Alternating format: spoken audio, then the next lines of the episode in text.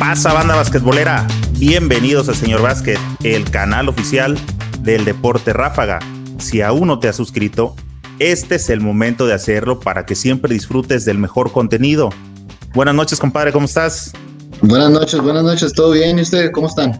Todo bien por acá, viejo. Aquí comentándole a la banda que me he pegado unas madrizas tratando de entenderle a esto de las transmisiones virtuales y este, de pronto alcanzo a escuchar por aquí un poquito medio viciado, no, no sé a qué se deba, pero no le quiero mover porque creo que hasta ahorita más o menos por ahí va, ¿verdad? Brian, bienvenido. La comunidad, ya sabes, somos un canal netamente basquetbolero. Y bueno, van a tener chance de, de conocer a Brian Urrutia. Siempre, ya los que me siguen aquí, que ya saben cómo funciona este rollo, siempre he tratado de, de, de, hablarles acerca de que hay una camada, una nueva camada que es muy interesante en el básquetbol mexicano y que desafortunadamente por situaciones extracancha y porque no se le da también, hay que decirlo, la difusión en los medios, no conocemos a mucha gente como el caso de Brian, pero hay creo que como hicieron una lista hasta de 50 chicas que se encuentran jugando entre high school y colegial en Estados Unidos, ¿verdad? Y es impresionante que todo ese talento esté fuera de aquí y que por allá lo estén aprovechando, Brian.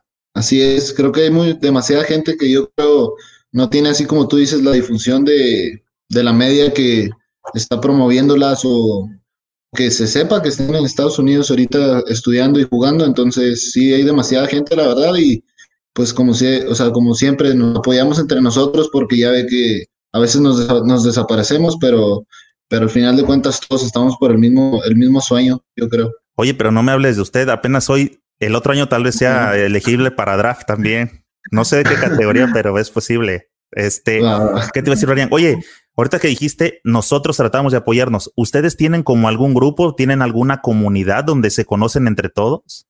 Bueno, pues no, no la mayoría de todos. Es muy difícil, yo creo, juntar a todos en un grupo, pero claro que a veces que tenemos dificultades y tratamos de buscar a, esas, a esa gente y, tratamos de apoyarnos entre nosotros, ya sea por mensaje o, cualquier llamada que nos puedan hacer, o saben que estamos dispuestos a ayudarnos entre nosotros. Qué chingón. Mira, vamos a empezarle a dar este oportunidad a la gente para que este, y aquí podemos ir eh, complementando. Por aquí nos saluda, eh, se acaba de conectar también otro cliente frecuente de este canal. Mágicos es de Los Ángeles, California, viejo. Él se encuentra por allá. Es de acá de México, pero radica allá y, y, seguido también nos está siguiendo. Y por aquí, Brian, tengo algo, una pregunta para ti. Mira, es de Leobardo Dosano y dice: Cuéntanos cómo llegaste a Maryland. Bueno, fueron, pues yo creo, toda la historia sería, me fui a, El Paso, Texas a los 14 años, me fui a estudiar la prepa a Estados Unidos, este, después de los cuatro años de high school, conseguí una beca en, en Arizona, en un junior college, en Coaches College, conseguí una beca y me estuve dos años, mis primeros dos años de, de universidad, y de ahí, después de esos dos años que tuve mucho éxito, gracias a Dios, este, me reclutaron de, la escuela de Maryland y terminé mis últimos dos años de universidad allá. Ahorita estoy terminando ya la escuela en línea porque pues todo lo que está pasando con el virus, pero este, fueron dos años que estuve en Maryland ahí muy buenos jugando División 1 y la verdad fue una gran experiencia. Oye, ahorita que estás tocando el tema, yo te aseguro y me incluyo dentro de ellos, habemos mucha gente que la NCAA pensamos que es como una sola liga, pero acabas de tocar un punto clave va por este, ¿cómo dijiste que son? Eh, divisiones. Divisiones, perdón, divisiones. Yo me acuerdo cuando Morro, este, cuando andaba para el draft que te platicaba, yo veía los partidos del Final Four y este, y todo ese rollo, y, y, ubico como a las universidades como a las clásicas, ¿no? North Carolina, Duke, este, los cuernos largos, es, ¿quién más anda ahorita de fuerte? Sí, pues Kentucky, Kansas, ah, Kentucky, los, exacto. Son, son, como los de siempre, ¿verdad? Sí, claro. Y son las escuelas grandes, yo creo, los que tienen los más, los recursos para, para traer a las, a las estrellas de que un año y se van a la NBA, como los conocidos de Sam Williamson, John todos ellos. Entonces, pues son los que tienen más recursos y más fama, así como tú dices, los clásicos las divisiones, ¿en qué consiste para poder hacer divisiones de, de entre las este, universidades? ¿De los resultados anteriores o del presupuesto? Me, son más bien del presupuesto, este, y depende también de la liga. Este, tienen, tienen muchos conceptos donde hay junior colleges, que son universidades de dos años, que vas y terminas tus, tus escuelas, tus estudios básicos. este, no te, no te especificas en, ningún, en ninguna carrera todavía, son de dos años, vas y te preparas, y esa es una liga completa en todo Estados Unidos, y hay División 1 y División 2 de esas, entonces hay miles de esas escuelas, y luego de ahí ya mucha gente se salta a División 1, División 2 o División 3 en NCAA, que pues ahí hay miles de escuelas más que ya, pues muchos jugadores ya dan ese salto. Te puedes ir directamente de, de prepa, te puedes ir directamente de una NCAA, que es una división 1, división 2 o división 3. ¿En, ¿En, qué división estás jugando ahorita? ¿En la 2? Yo estaba en división 1, sí, en división 1. Ah, estás en división 1, entonces ya te tocó jugar con las que mencionábamos, con Duke y todas estas, las clásicas, con pues Carolina. Estuve jugando, mucho contra Virginia Tech, me, jugó, me tocó ah, jugar mucho contra ellos este, Stanford, eh, pues, ¿qué me podría contar? Eh, pero no tuve, ah, pues en Texas, en Texas jugamos ahí en Texas contra Baylor, entonces, o sea, sí, sí jugamos contra escuelas grandes y contra las de nuestra edición, que son más de las de media, los casi que no son conocidos, pero dan la sorpresa en el torneo. Más bien son, somos esas escuelas. Oye, ¿qué tal el nivel de este, del colegial? O sea, yo he visto los partidos y siempre son, son este, bien peleados, de marcadores súper cortos, son 54, 53, cosas de esas, ¿no? 48, 47, siempre definiendo con el clutch de último segundo. Sí, pues el nivel es muy, pues es increíble, la verdad que son 40 minutos que juegas de defensa increíble porque pues todos tienen el hambre de, de salir al siguiente nivel, que es la NBA o una, una liga en Europa, entonces todos tienen ese, esa garra de jugar 40 minutos muy fuerte, por eso los marcadores son de 50 puntos, 60 puntos, no es tanto show de meter, meter muchos puntos, entonces es, es, otro nivel, la verdad, sí, sí es increíble. Creo que la diferencia es que en, en, el colegial defienden lo que no van a defender el resto de sus vidas, ¿verdad? Ni en NBA. Sí, así es. Yo creo que en colegial te, te exigen, ¿no? ¿Juegas defensa o no juegas? Entonces, que al contrario que en el NBA, pues tú sabes que si metes puntos, ¿qué tiene que no fijas? O sea, ahí, o sea, sí hay de esas este, excepciones. Ok. Bueno, este, eso fue respondiendo a mi compa Leobardo Lozano. tengo otra pregunta por aquí, este, Brian, ahí te va. Dice Sergio Cruz, sabemos que un basquetbolista para llegar al colegial y profesional se necesita estatura. ¿Cuál es la tuya? ¿Qué posición juegas, Brian? Platícales un poquito. Soy, yo soy votador y juego, digo, mido 1,83 centímetros. O sea, no, la verdad soy de los chaparros siempre del equipo, sí, siempre soy de los chapos, pero pues, la verdad no, no, yo he visto mucha gente que, que dicen que, pues claro que la estatura ayuda y todo, pero conozco jugadores increíbles que miden 1,70, 1,75 y son de los mejores del equipo, entonces, más bien es la, la garra y el corazón que tengas lo que te vas a sacar adelante. Entonces, yo ¿Y juegas exclusivamente de base o juegas de dos también o llegas a alternar el dos?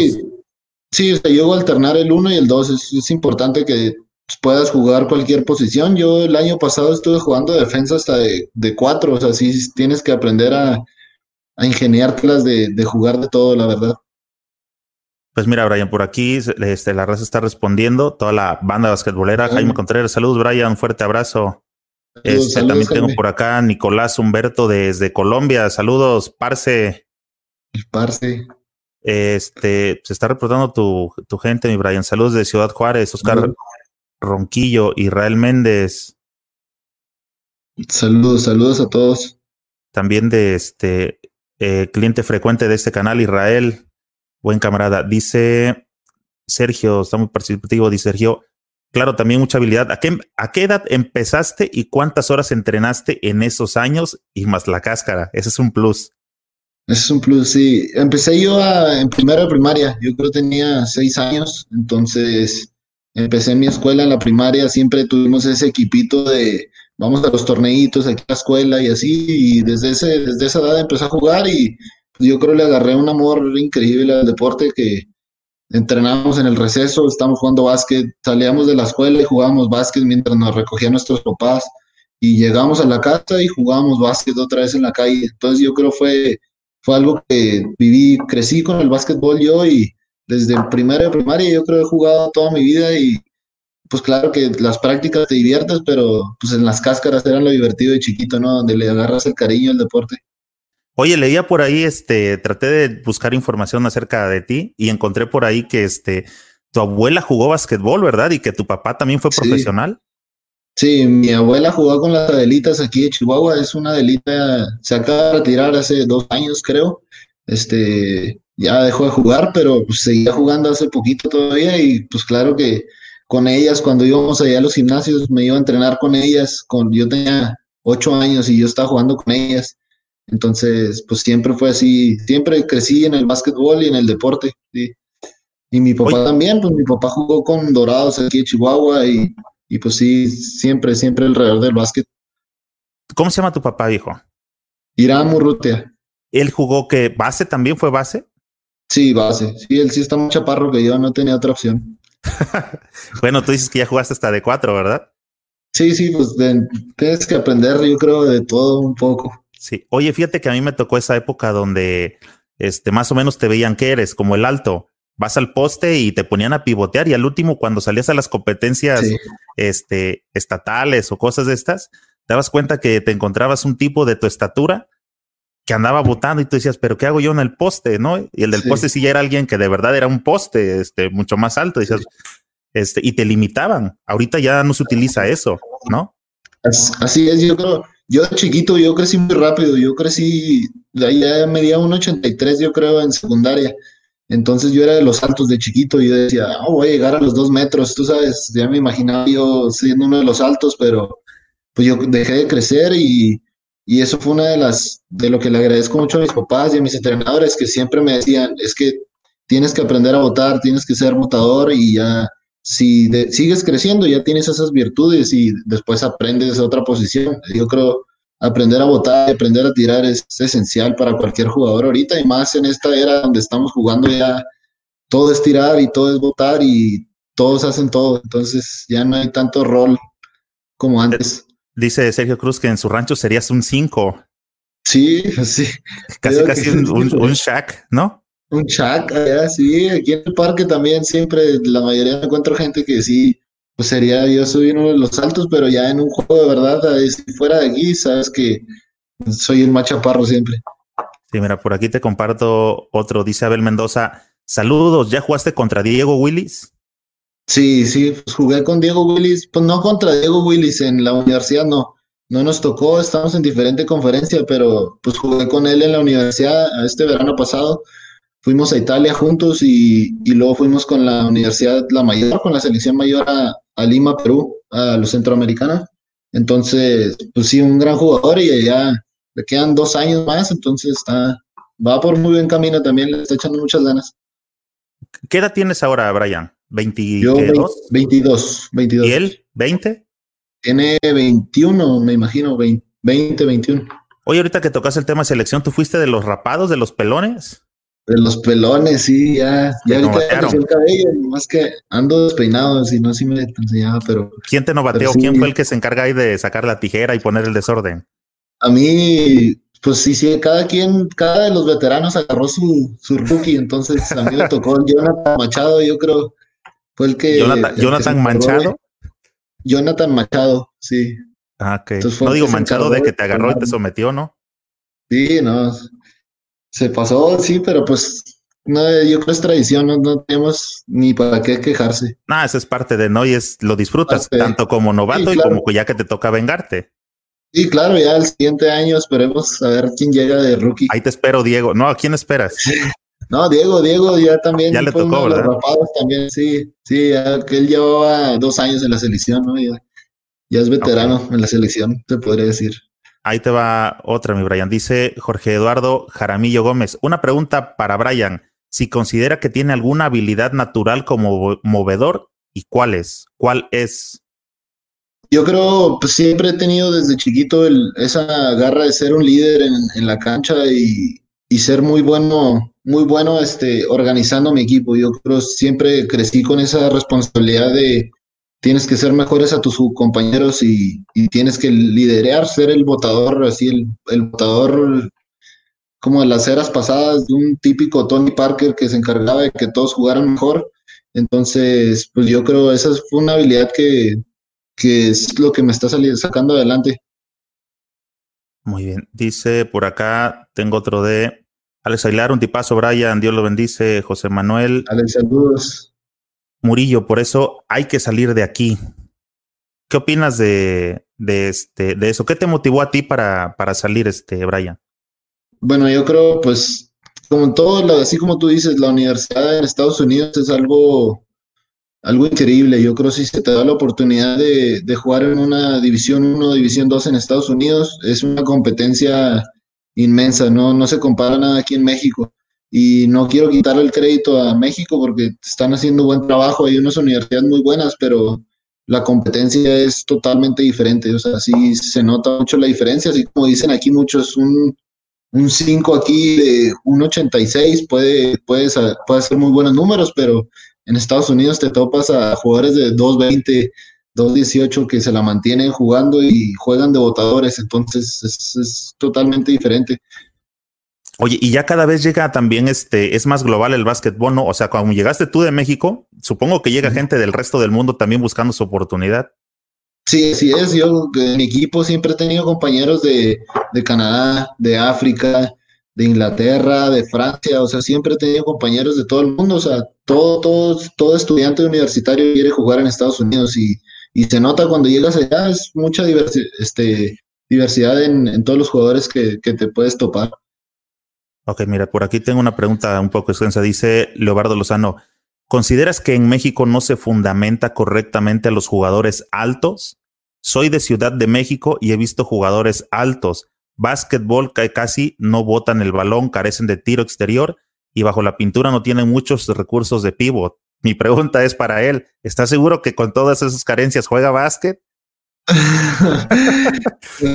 no, sí, este, pues yo creo como todo es este más bien entrenar, entrenar acorde a, a tus, tus habilidades, yo creo explotar todas tus habilidades, así seas alto y, y tengas que jugar abajo del aro y aprender a tener movimientos en la pintura, entonces, pero pues es esencial, ahorita como te digo, ahorita es muy esencial de saber botar el balón y, y tener un tiro exterior, así no sea de tres puntos, pero un tiro de media que sea constante, es esencial ahorita en el básquetbol.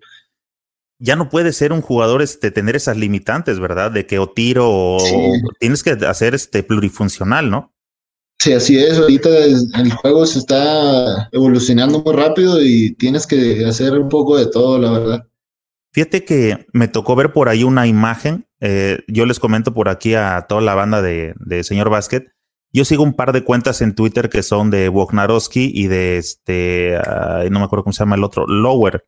Este, ellos hablan muchísimo y hablan de muchas cosas muy técnicas, con mucho número, muy, muy, este, como cuestiones técnicas. Y apenas subieron una imagen donde dicen que por supuesto que el juego ha evolucionado y ponen una comparativa del juego de Jordan, o sea, de dónde encestaba los puntos. No sé si viste esa, esa gráfica. Sí, ponen de dónde encesta Harden. Sí. Es, todo el área limpia, ¿no? Limpia, limpia y este, lo de lo, todo lo que es el triple atascado. Y Jordan tenía versatilidad para bajarte de donde fuera.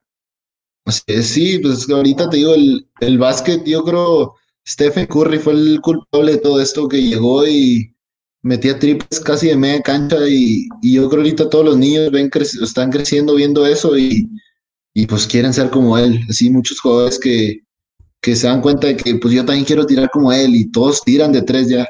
Y pues a la vez este, hay veces que es mejor tirar una de media, o sea, de media distancia o ir a la canasta y eso es lo que ahorita muchos jugadores no ven que pues, están todos simulando a Stephen Curry, a James Harden y a todos los tiradores ahorita de NBA. Tengo unas preguntas al último que eran como de respuesta rápida y precisamente en ellas, este, la voy a brincar porque ahorita tocas el tema. El tema es, ¿Crees que algún día va a llegar el tiro de cuatro puntos? Pues en mi opinión sí, yo creo sí, tienen que sacar otra línea de tres, yo creo porque ya es increíble lo, lo fácil que están este, encestando la línea de tres y, y yo me imagino que para evolucionar el juego y que se vuelva más divertido, yo creo sí van a tener que hacer una línea de cuatro puntos o ciertas áreas donde tenga que valer cuatro puntos o algo. Como lo hacen en el juego de habilidades, ¿no? Que ya le empiezan como a probar, pienso. Sí, como en el juego de, del concurso de tres hicieron un, un concurso, digo, hicieron dos áreas donde valían cuatro puntos, me imagino los las canastas o más puntos, yo creo algo, algo así similar van a ser. ¿Brian tira de tres o mete de tres? Tiro y meto, pues sí, tengo, tengo que, ah, Oye, por aquí dice este Claudio Luis, ah, bueno, no antes su preguntado, ¿se considera con habilidades? Por aquí la que te quería pasar este es, dice el 915 Arki, ¿dónde juega actualmente? La verdad fue injusto que no jugó en la mayor contra Bahamas. Ahorita estoy, acabo de terminar la escuela y acabo de firmar este, con Dorados de Chihuahua para el siguiente año, para empezar la liga aquí en la liga profesional y la liga estatal. Voy a, voy a estar con Dorados de Chihuahua. Y pues lo de Bahamas, este, por mi situación yo no podía porque estaba en la escuela. Este, se me dificultó el tiempo y los viajes no, no pudieron cuadrar para, para poder representar a México en los Juegos contra Bahamas pero pues sí, sí fue una, fueron unos juegos difíciles, yo creo, donde trataron de probar este, diferentes, diferentes este, jugadores y pues fue un nuevo entrenador, entonces pues fue algo muy rápido que se, se organizó en unas dos semanas antes de los juegos. Viejo, ahorita que tocas ese tema, tiene mucho que ver el hecho de que este, los, los chavos, la nueva camada que le llamo yo, donde claro te incluyo a Willis, a Brian Ceballos, a este, a Roacho, que Roacho creo que vi hoy que ya también firmó con una universidad, ¿verdad? Por fin se ve con una universidad de Estados Unidos. Sí, acaba de firmar en un junior college en Texas, decir, en una escuela como la que me fui yo en, en Arizona, entonces va, me imagino que va a estar ahí dos años y luego ya va a tratar de transferirse a otra escuela y tiene mucho talento, la verdad tiene, así como tú dices, la camada esta que viene de jóvenes es, son increíbles y la verdad tienen un futuro increíble y pues tienen que seguir trabajando, es, lo, es la clave nomás. Te voy a compartir algo, bueno, antes de la pregunta era, eh, las, los representativos mexicanos que a veces van, y le llamo representativos porque no creo que sean verdaderas elecciones, son como representando a México y creo que el, de Bahamas fue uno de esos. Creo también que por cuestiones de desorganización y también por cuestiones como la tuya de que se encuentran cumpliendo con otro compromiso, no los liberan para ese tipo de fechas, ¿verdad? No funciona como en el fútbol que les dan la fecha FIFA y los clubes a fuerza te tienen que soltar para que vayas con tu selección. Sí, así es. Este, yo creo los jugadores, no estoy muy seguro, pero los jugadores que están en la liga profesional, en la LNVP, este, ellos sí tuvieron esa, esa ventana, creo que acababan de terminar el torneo, acaban de ganar las finales. Entonces ellos sí tuvieron oportunidad de escoger jugadores ahí, pero el entrenador optó por, por llevarse más otra camada de jóvenes, este, de jugadores nuevos para innovar la selección y tratar de, competir, o sea, y, jugadores increíbles, pero pues sí, fue una, yo creo la organización fue muy poco tiempo para los, para los juegos, pero se hizo lo que se pudo con el tiempo que se, que se dio, la verdad. Sí, coincido con eso de que este, poco tiempo, poca organización y pues el resultado a final de cuentas fue el mismo. Llegó Daniel Amigo que iba, creo que tenía dos o tres días de descanso después de haber jugado finales de este de LNBP, ¿no? Y también me sorprendió que al nivel de LNBP se veía bastante duro y cuando llegó allá nomás no la vio cuando llegue con los de Bahamas. Sí, llegó y pues sí, llegó chocando con los grandes de Bahamas, sí se veía el, yo creo que se veía el cansancio, sí se veía desgastado Daniel Amigo porque es un jugador que está acostumbrado a chocar mucho abajo y siempre estar golpeando abajo y jugando muy fuerte, entonces sí se veía el desgaste que traía de la liga, la verdad. Este, ¿qué te iba a decir? Bueno, te quiero comentar. Yo dentro de los algunos videos que he hecho, no sé si has tenido oportunidad de checarlos, he comentado que si una opinión, te digo, son opiniones no de un conocedor, no de alguien, es de un simple mortal que va a juzgar a la cáscara como toda la banda que anda por acá.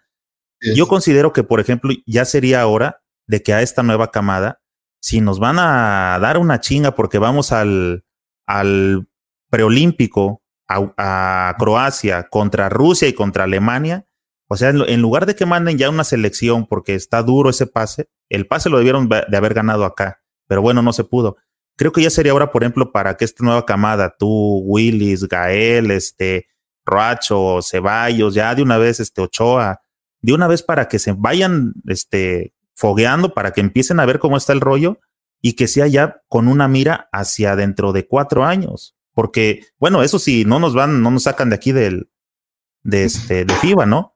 Pero sería, es, como una apuesta mía de que, que se vaya el Titán, que se vaya Paco Cruz, que se vaya este, eh, ¿cómo se llama? Gutiérrez, el votador, algún otro que se me esté escapando, para que los amalgamen, pues, para que empiecen a contarles experiencias, para que el Titán les pase dos, tres, este, comentarios, ¿no? Pero para que vayan creciendo ya con la camada que es, pensando a futuro, para que les den continuidad. ¿Qué piensas tú al respecto?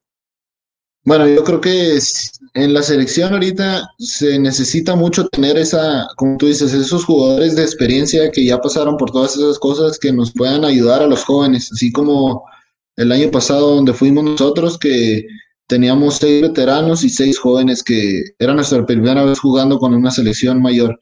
Entonces, sí se necesita ese, esos, esos este, jugadores de experiencia que nos puedan ayudar a nosotros porque pues sí son compromisos muy grandes, ya es, es otro nivel, este, estar representando a México y, y ellos te, te, dan esa seguridad de que todo va a estar bien y te dan tips, te dan consejos así fuera dentro de la cancha que, pues claro, son muy, te pueden ayudar mucho en un futuro. Yo creo que, pero así como tú dices, son muy, es muy importante que se empiece a hacer eso de, de empezar a involucrar la nueva camada y que se identifique bien quiénes van a ser los que se van a ser responsables de esa nueva generación. Yo creo que es importante que se, se haga eso. Fíjate que eh, diario, aquí en la página les estoy subiendo un partido aquí a toda la banda, a eso de las 6, 7 de la tarde. Dependiendo de cuánto dure el partido, les subo un, un juego completo, ya sea de selección mexicana o del Dream Team o algún partido clásico, ¿no? Para que aquí la gente se vaya, este, eh, documentando un poco porque me he dado cuenta que a pesar de que la banda en México es bien basquetbolera, tenemos un chingo de desconocimiento de qué sucede dentro del básquet en el país. Y este, he tratado de meterles partidos de centro básquet que nunca vemos. ¿Por qué las televisoras no se involucran? No sé, o bueno, sí sé, ¿no? No es negocio. Este, centro básquet, el de Veracruz, este, cuando vino, ¿cómo se llama el, el que jugaba con los toros de Chicago que los traía? Bill Cartwright. Sí. ¿Te tocó ver esos partidos? Sí, pues sí, los vi por, así como tú dices, nomás los, los highlights, vi los juegos, pero los juegos así completos nunca los pude ver porque pues no, como tú dices, no se difunden, no, es muy difícil encontrarlos los juegos completos y pues sí, está muy difícil, la verdad. Exacto, entonces por eso, Brian, he tratado como de venirlos mezclando aquí y parte de esa idea de que la banda vaya ubicando como con quién, este, quiénes son los nuevos, este, qué hay por ver, porque todo el mundo estamos casados todavía con Ayón, la gente sigue hablando de Horacio Llamas, o sea, seguimos viviendo del pasado, ¿no? Y cuando ya tenemos, creo que ver hacia, hacia el futuro, yo por eso, esa es mi apuesta de que ya los chavos, de una vez que le empiecen a dar, que le empiecen a medir el agua para que vean, y, en base a eso también empiezas a, a crecer tu básquetbol. Supongo que, por ejemplo, tú que vienes de jugar eh, contra buenas universidades en Estados Unidos, pero cuando fuiste a... ¿A dónde te, tocó ir a ti? ¿A Brasil? A Perú. A, Perú. Cuando fuiste a Perú y te encontraste ya con los puertorriqueños, con los argentinos, el nivel es completamente diferente y en algo te ayudó, ¿no? Sí, claro, yo creo que estos juegos me ayudaron demasiado. Yo creo, pues ya son, estás jugando contra profesionales, así de la misma palabra, son profesionales al 100% que de eso viven, a eso se dedican y, y pues yo creo son, son juegos que te cambian, te cambian tu forma de pensar en el juego dentro y fuera de la cancha. Entonces, sí son muy, así como tú dices, ayudan demasiado a, los jóvenes para que se tomen en cuenta lo, lo, que necesitan mejorar, lo que necesitas hacer y, y, cosas así, poquitas cosas que puedes sacar de cada juego, son, te ayudan demasiado. Ok, mira, por aquí te, hay varias banda que te saluda, Pepe Torres. Tremendo Parral. Saludos, Parral. El coach Jesús Aragón. cachorro. Jesús Aragón es tu, ¿fue tu coach? Tan, fue, no ha sido mi coach, eh, pero sí ha ido de asistente a selecciones universitarias. Fue a, a Italia con nosotros de asistente y a, Taipei también estuvo de asistente, entonces sí, sí, así he tenido el gusto de estar con él en, selecciones universitarias. Qué chingón. Saludos, Jesús. Eh, Antonio Campos. Tiene un buen amigo de Chihuahua, Chito. Axel, también. Axel fue uno de los jugadores que está en Estados Unidos también. Este, estuvo conmigo en El Paso, está ahorita estudiando ya en Estados Unidos también él, entonces unos jugadores que está perdido en Estados Unidos, pero allá está jugando también. ¿Con quién estás jugando? ¿Con quién está jugando Axel? Hijo, no quiero decir, pero está en una escuela de Junior College en Virginia, pero no, no sé muy bien el nombre, pero está en Virginia. O sea, ¿qué edad es el 17, 18? No, tiene ya 22 también. Ah, ok. Pero pues estuvo creo un año fuera de la escuela y luego ya se fue a un junior college, por eso ya está bien viejo y... no te lo mandaron decir, compadre. Oye, mi Axel, repórtate por aquí a, la página, viejo, porque vas a entrar dentro de toda esta gente que este, estamos queriendo que conozca toda la banda, pues para que los ubiquen, para que vayan entendiendo. Ah, mira, por aquí. Saludos, saludos, Arturo. Y no, pues se dejó caer este, entre Sonora y el norte. Mira, Adrián Martínez. Agua Prieta. Ahí voy a. Dios quiera y se arregle todo esto y vamos a estar en Agua Prieta en unos, en unos meses dando un campamento aquí con Rubén Chávez y Rey Barreno. Aquí pronto ahí vamos a estar, si Dios quiere. ¿Sabes qué pensé que ibas a decir? Este, no, pues si Dios quiere, por ahí voy a ir a dar a una merce. No, no, todavía no, no, no han entrado las merces todavía. Ah, eso, esa era una buena pregunta también. ¿Nunca has, ¿nunca has ido a una Merce? Nunca, nunca he jugado a una Merce, pero, pero así como tú dices, las reglas en Estados Unidos, si se enteran de que estás jugando una Merce o cualquier torneo fuera que no sea en Estados Unidos, si te castigan y ya no puedes volver a jugar. Entonces, sí tuve mucho cuidado. Sí, tuve mucho, mucho cuidado de no, no involucrarme en torneos así para que no me castigaran en Estados Unidos. Pero pues ya ahorita ya que salí de ahí, pues ya agarrarle el gusto a las Merces. Véngase las Merces. Oye, por allá en Chihuahua también hay Merces. No estoy muy seguro. Me imagino que sí debe haber, pero no estoy, no tengo así muy, muy seguro si, si hay o no. ¿De dónde tienes referencia de las Merces? ¿Qué, qué son? ¿Qué, quién, ¿Quién te ha platicado? ¿Que el primo de quién? El, vamos, ahí de, de, uno que otro de la selección ahí de los veteranos me dicen que, que se la mantenían yendo a las Mercedes, por ejemplo, jugadores aquí de, de la Liga de Chihuahua que, que, van mucho a las Mercedes también, este, a Sonora, este, entonces Sinaloa, sí, sí, sí, ve mucho las Mercedes por ahí. Oye, Sonora, Chihuahua y Sinaloa, que este, cómo les encanta el básquetbol y el béisbol, ¿verdad? Buenos aficionados al deporte. Oh, increíble, yo creo que la afición es una afición leal, yo creo que siempre está en busca de un buen deporte y el béisbol es muy grande aquí también, este, el básquet yo creo se está apoyando demasiado. ¿Tú estás en Chihuahua capital? Sí, en Chihuahua capital. Fíjate que yo tuve chance de ir el año pasado. ¿Has escuchado el torneo del Maxi Baloncesto? Sí, sí, y se jugó en Chihuahua hace dos años. Sí. Este, sí, sí, infinidad de canchas que tienen, viejo, ¿eh? Infinidad de canchas de gimnasios de básquetbol, sí, la verdad. Ahí te va otro. Dice Sergio Cruz, en los noventas hubo una selección en donde las alas eran más altos que los postes. Un ejemplo, Julio Gallardo, el Nazi Sánchez, uy, este ya se va hasta atrás, el Satanás Arroyo, eran igual o más altos que Rafael Palomar o Choy García. Buenas, sacándolas del archivo, mi Sergio. Sí, sí, sí. Yo ahí más he escuchado al Satanás Arroyo, yo creo que sí es uno de los jugadores que se escucha mucho. Este, que es una leyenda, yo creo que en México, este, pero los, los demás, no, eso sí jamás los había escuchado. Y sí, me les quedo mal. Fíjate que yo he escuchado comentarios acerca del nazi, ¿eh? Y he escuchado también bastante buenos comentarios de Julio también. Este, no me tocó verlos, pero sí sé que marcaron como su época también. Precisamente en el torneo este que te platicaba del maxi baloncesto del año de que se jugó en Chihuahua, este, me tocó ver al Satanás en acción. Jugó con la categoría creo que de 50 y no, este, o sea, se mueve más que unos que los de 30 y todo ese rollo, o sea, este, y alto todavía, lo ves pasar cerca y sí sigue imponiendo la figura del, del Satanás y se, le nota la calidad pues al viejón. Sí, no, no cambia, no cambia, es el colmillo ya que, que tiene. Bueno, mira, por acá sigue saludando la banda. Mira, mi tío, en el estado grande de Chihuahua, ¿va? Y ya, aquí pronto vamos a estar en Chihuahua. Dice Aldo Emanuel Cortés, mi compa Aldo también seguido por acá anda conectado. Urrutia pregunta, ¿a dónde irás después de tu etapa de universidad? ¿Te gustaría Europa? Sí, claro. Bueno, acabo de firmar, como te digo, acabo de firmar con Chihuahua. Este, firmé por un año para aquí, para la liga profesional.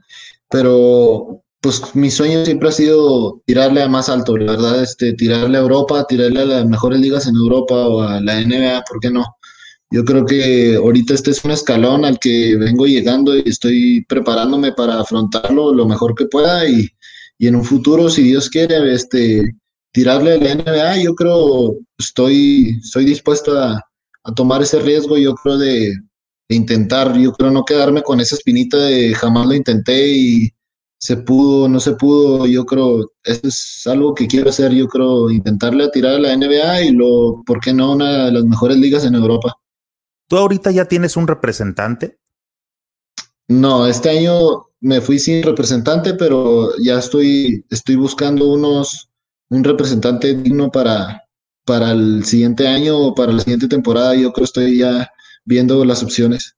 Digno de administrar los próximos millones, ¿no? Oh, pues Dios, quiera, pues, Dios te escuche y me dé salud, sí. Oye, viejo, este, ¿cuántos eh, van al draft? ¿Son 60 o 100? 60, 60, estoy seguro, creo, son 60. Son 30 de la primera y 30 de la segunda, creo, ¿verdad? Sí, 30 y 30, sí. ¿En base a qué se lo ganan? Eh, ¿Cómo los valoran para poder ser parte del draft que vemos en televisión? Sí, pues yo creo es este, las estadísticas que logran hacer en, en año colegial, en el año colegial, o sea, la fama que tienen donde juegan y pues los, los números, los números marcan mucho allá en Estados Unidos. Yo creo que fue una de esas las razones por las cuales yo no quise entrar al, a tirarle el draft este año.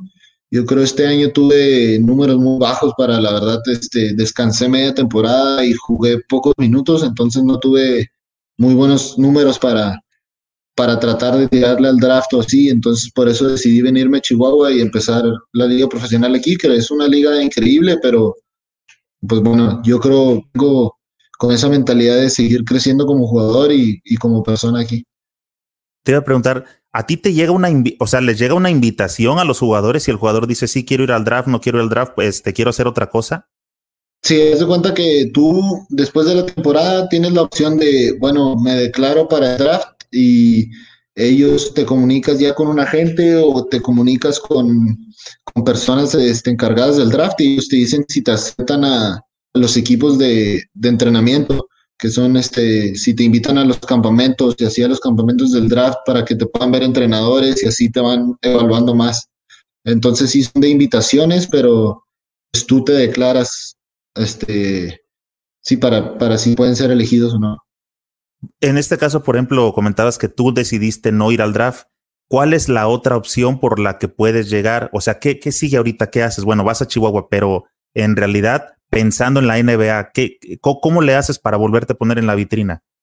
Sí, claro. Sería ahorita, por ejemplo, jugar, voy a jugar profesional este año y sería tirarle a, a un equipo de G League, de la D League, este, como el nuevo equipo que va a llegar a México, acaba de llegar a una ciudad de México, el equipo este de, no sé qué nombre va a tener, pero pues va a tener un equipo aquí representante de la G-League aquí en México, entonces se va a entrar ese equipo y ya los, los dueños de los equipos te están viendo ahí, es como las fuerzas básicas, se podría decir, de la NBA, entonces se puede, pues, se puede llegar por ahí o el siguiente año puedo declarar el draft y otra vez y ver si me dan una invitación. Sí, de hecho, este, estoy enterado y estoy trabajando en hacer un especial sobre la G-League. Tengo entendido que escuché en una entrevista de Moisés Cosío, que es el presidente de Capitanes, Ciudad de México. Tengo entendido que el nombre de Capitanes es el que va a jugar en la G-League y lo, lo escuché por voz de él. Solamente están pensando cuál es el nombre con el que se va a quedar el equipo para la LNBP.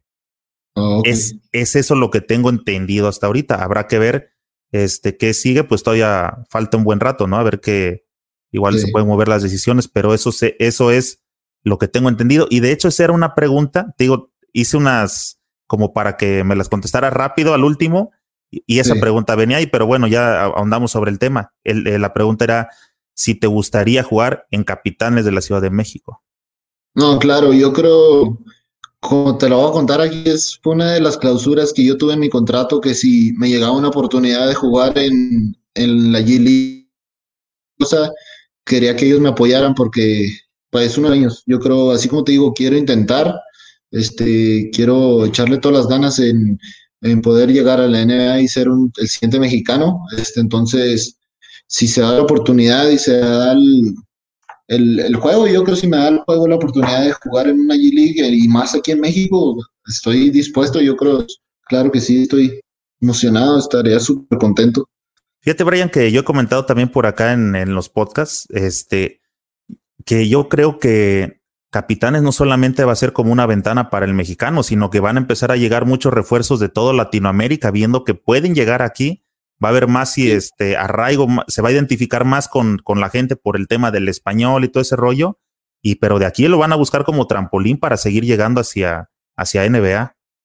Sí, claro, es un trampolín increíble y más aquí que, casi como tú dices, es un, un equipo en México. Claro que van a tener americanos, es obvio que van a tener jugadores americanos, pero si se enfocan en traer jugadores latinos, no sean todos mexicanos, así como tú dices, que puedan venir de Brasil, Argentina, lo que sea, de Sudamérica, puertorriqueños, ya sabes que muchos están jugando la liga. Yo creo que es un buen trampolín para cualquier jugador que, que no, no, se le da la oportunidad en Estados Unidos por cualquier razón, puede, puede venir a ser una muy buena opción aquí en México. Sí, la verdad que yo creo que, ¿sabes que eh, Le hace falta a México tener un solo equipo de unidad porque te comentaba hace rato que me he dado cuenta que a pesar de que la banda aquí es bien basquetbolera, desconoce de cómo, se, cómo funciona el básquetbol mexicano.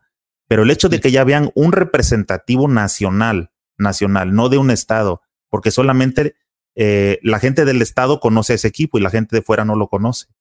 Pero, eh, pero Capitanes va a ser como el equipo del país y creo que ese va a enganchar a la gente para representarlo y, y ya me estoy imaginando los llenos del Juan de la Barrera. ¿Lo conoces?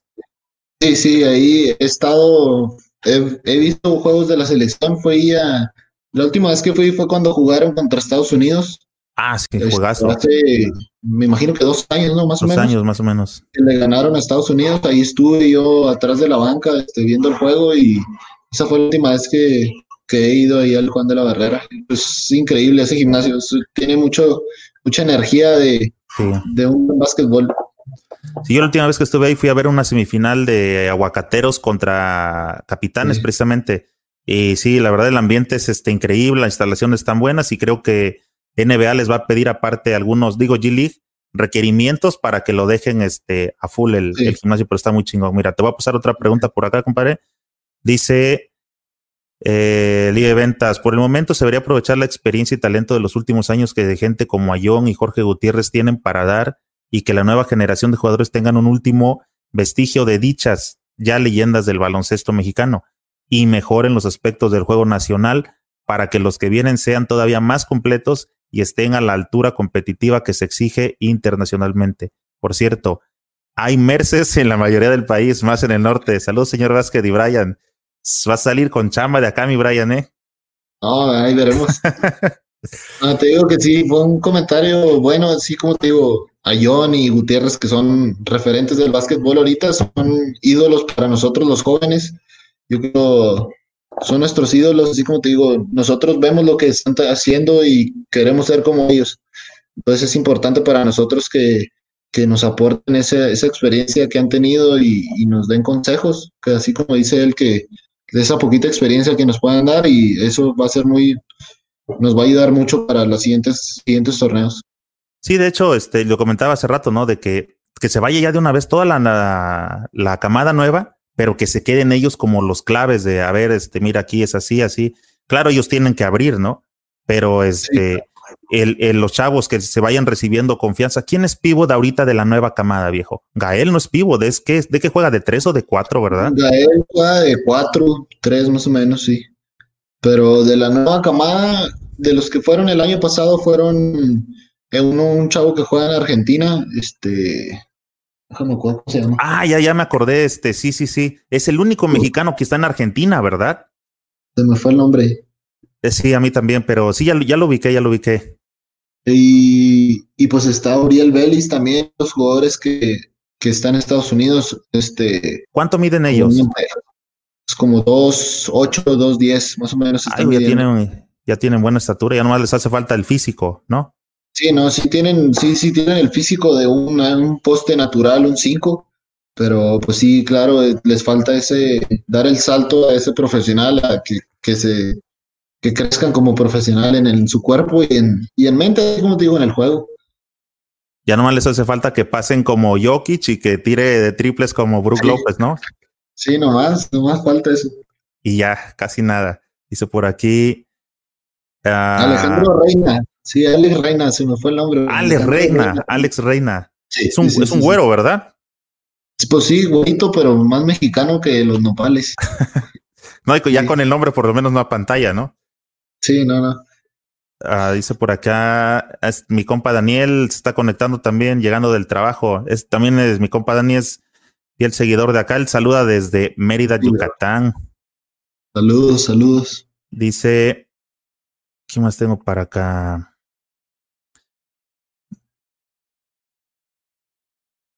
Saludos, Zacatecas. Manuel Zapata dice por acá otra vez, Aldo, otra pregunta buena. ¿Qué se sintió jugarle a Argentina al tú por tú a jugadores como Beck, La Provítola y Campazo? Sí, yo creo que fue el mejor juego el que he sido parte de un juego así en toda mi vida. Yo creo el poder ganarles este, fue algo increíble para nosotros. Yo creo íbamos con una mentalidad de pelearle a cualquier equipo nosotros en Perú y eso fue nuestra recompensa, la verdad, poder ganarle a Argentina que quedaron si no me equivoco, creo que quedaron en segundo lugar o en primer lugar del torneo. Fue eh, un equipo que iba, era líder, era de los fuertes en el torneo y nosotros pudimos ganarles y fue algo que fue nuestra recompensa, así se podría decir, de todo el trabajo que hicimos en la concentración y, y en el torneo. Hicimos muy buen papel, nos quedamos a pocos puntos de ganar la Dominicana y, a Uruguay se nos fue el juego en los últimos dos minutos, pero por lo mismo de la experiencia que no teníamos y no éramos capaces de cerrar los juegos y fue falta de experiencia que se nos fueron los juegos para poder pelear por medalla en este torneo, la verdad. ¿Por cuánto se ganó ese juego? Por cinco puntos o seis, si no me equivoco. No estoy muy seguro, pero sí. Oye, y te iba a preguntar, este, bueno, a mí soy, soy fanático de, del Facu Campazo. Ese día casi no jugó, ¿verdad? No, ese día a él y a, Luis Escola, Luis los, Escola. Los, descansaron ese, ese juego. Estaban, ellos estaban calificados para. Sí, ya, estaban, ya estaban clasificados para la siguiente ronda y los decidieron descansarlos, pero Deck y la Provítola sí jugaron todos ellos. O sea, sí, es una selección de Argentina que iba con todo su, con todo el, todos los kilos se llevaron a todos los, los buenos de Argentina, entonces, pues nosotros, para nosotros fue algo, algo muy, muy increíble que les pudiéramos haber ganado, Dice por acá mi compa Eduardo Herrera, pregúntale cuánto mide. 1.83 sin tenis. Les da curiosidad, ¿verdad? Este, sobre la estatura de, este, como que, como que relacionamos, es alto, juega colegial, es chaparro, este, mándenlo acá a la colonia, ¿no? A la Merce. a la Merce.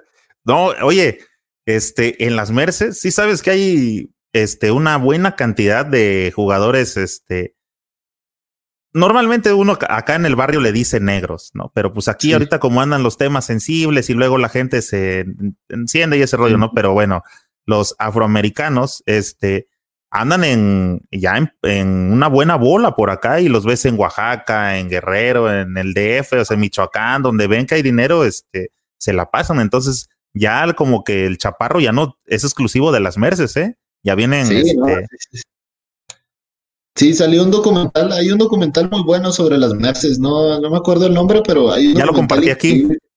Sí, ese me encanta ese documental. Yo creo que fue. te emocionas el ver el básquetbol mexicano ahí en las Merces que pues, hasta ganas te dan de jugar y ir a las canchitas como de chiquito, pero ahora, pues claro, jugadores más grandes.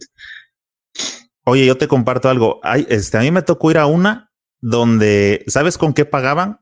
Ya no era con dinero, pagaron con un, con una vaca.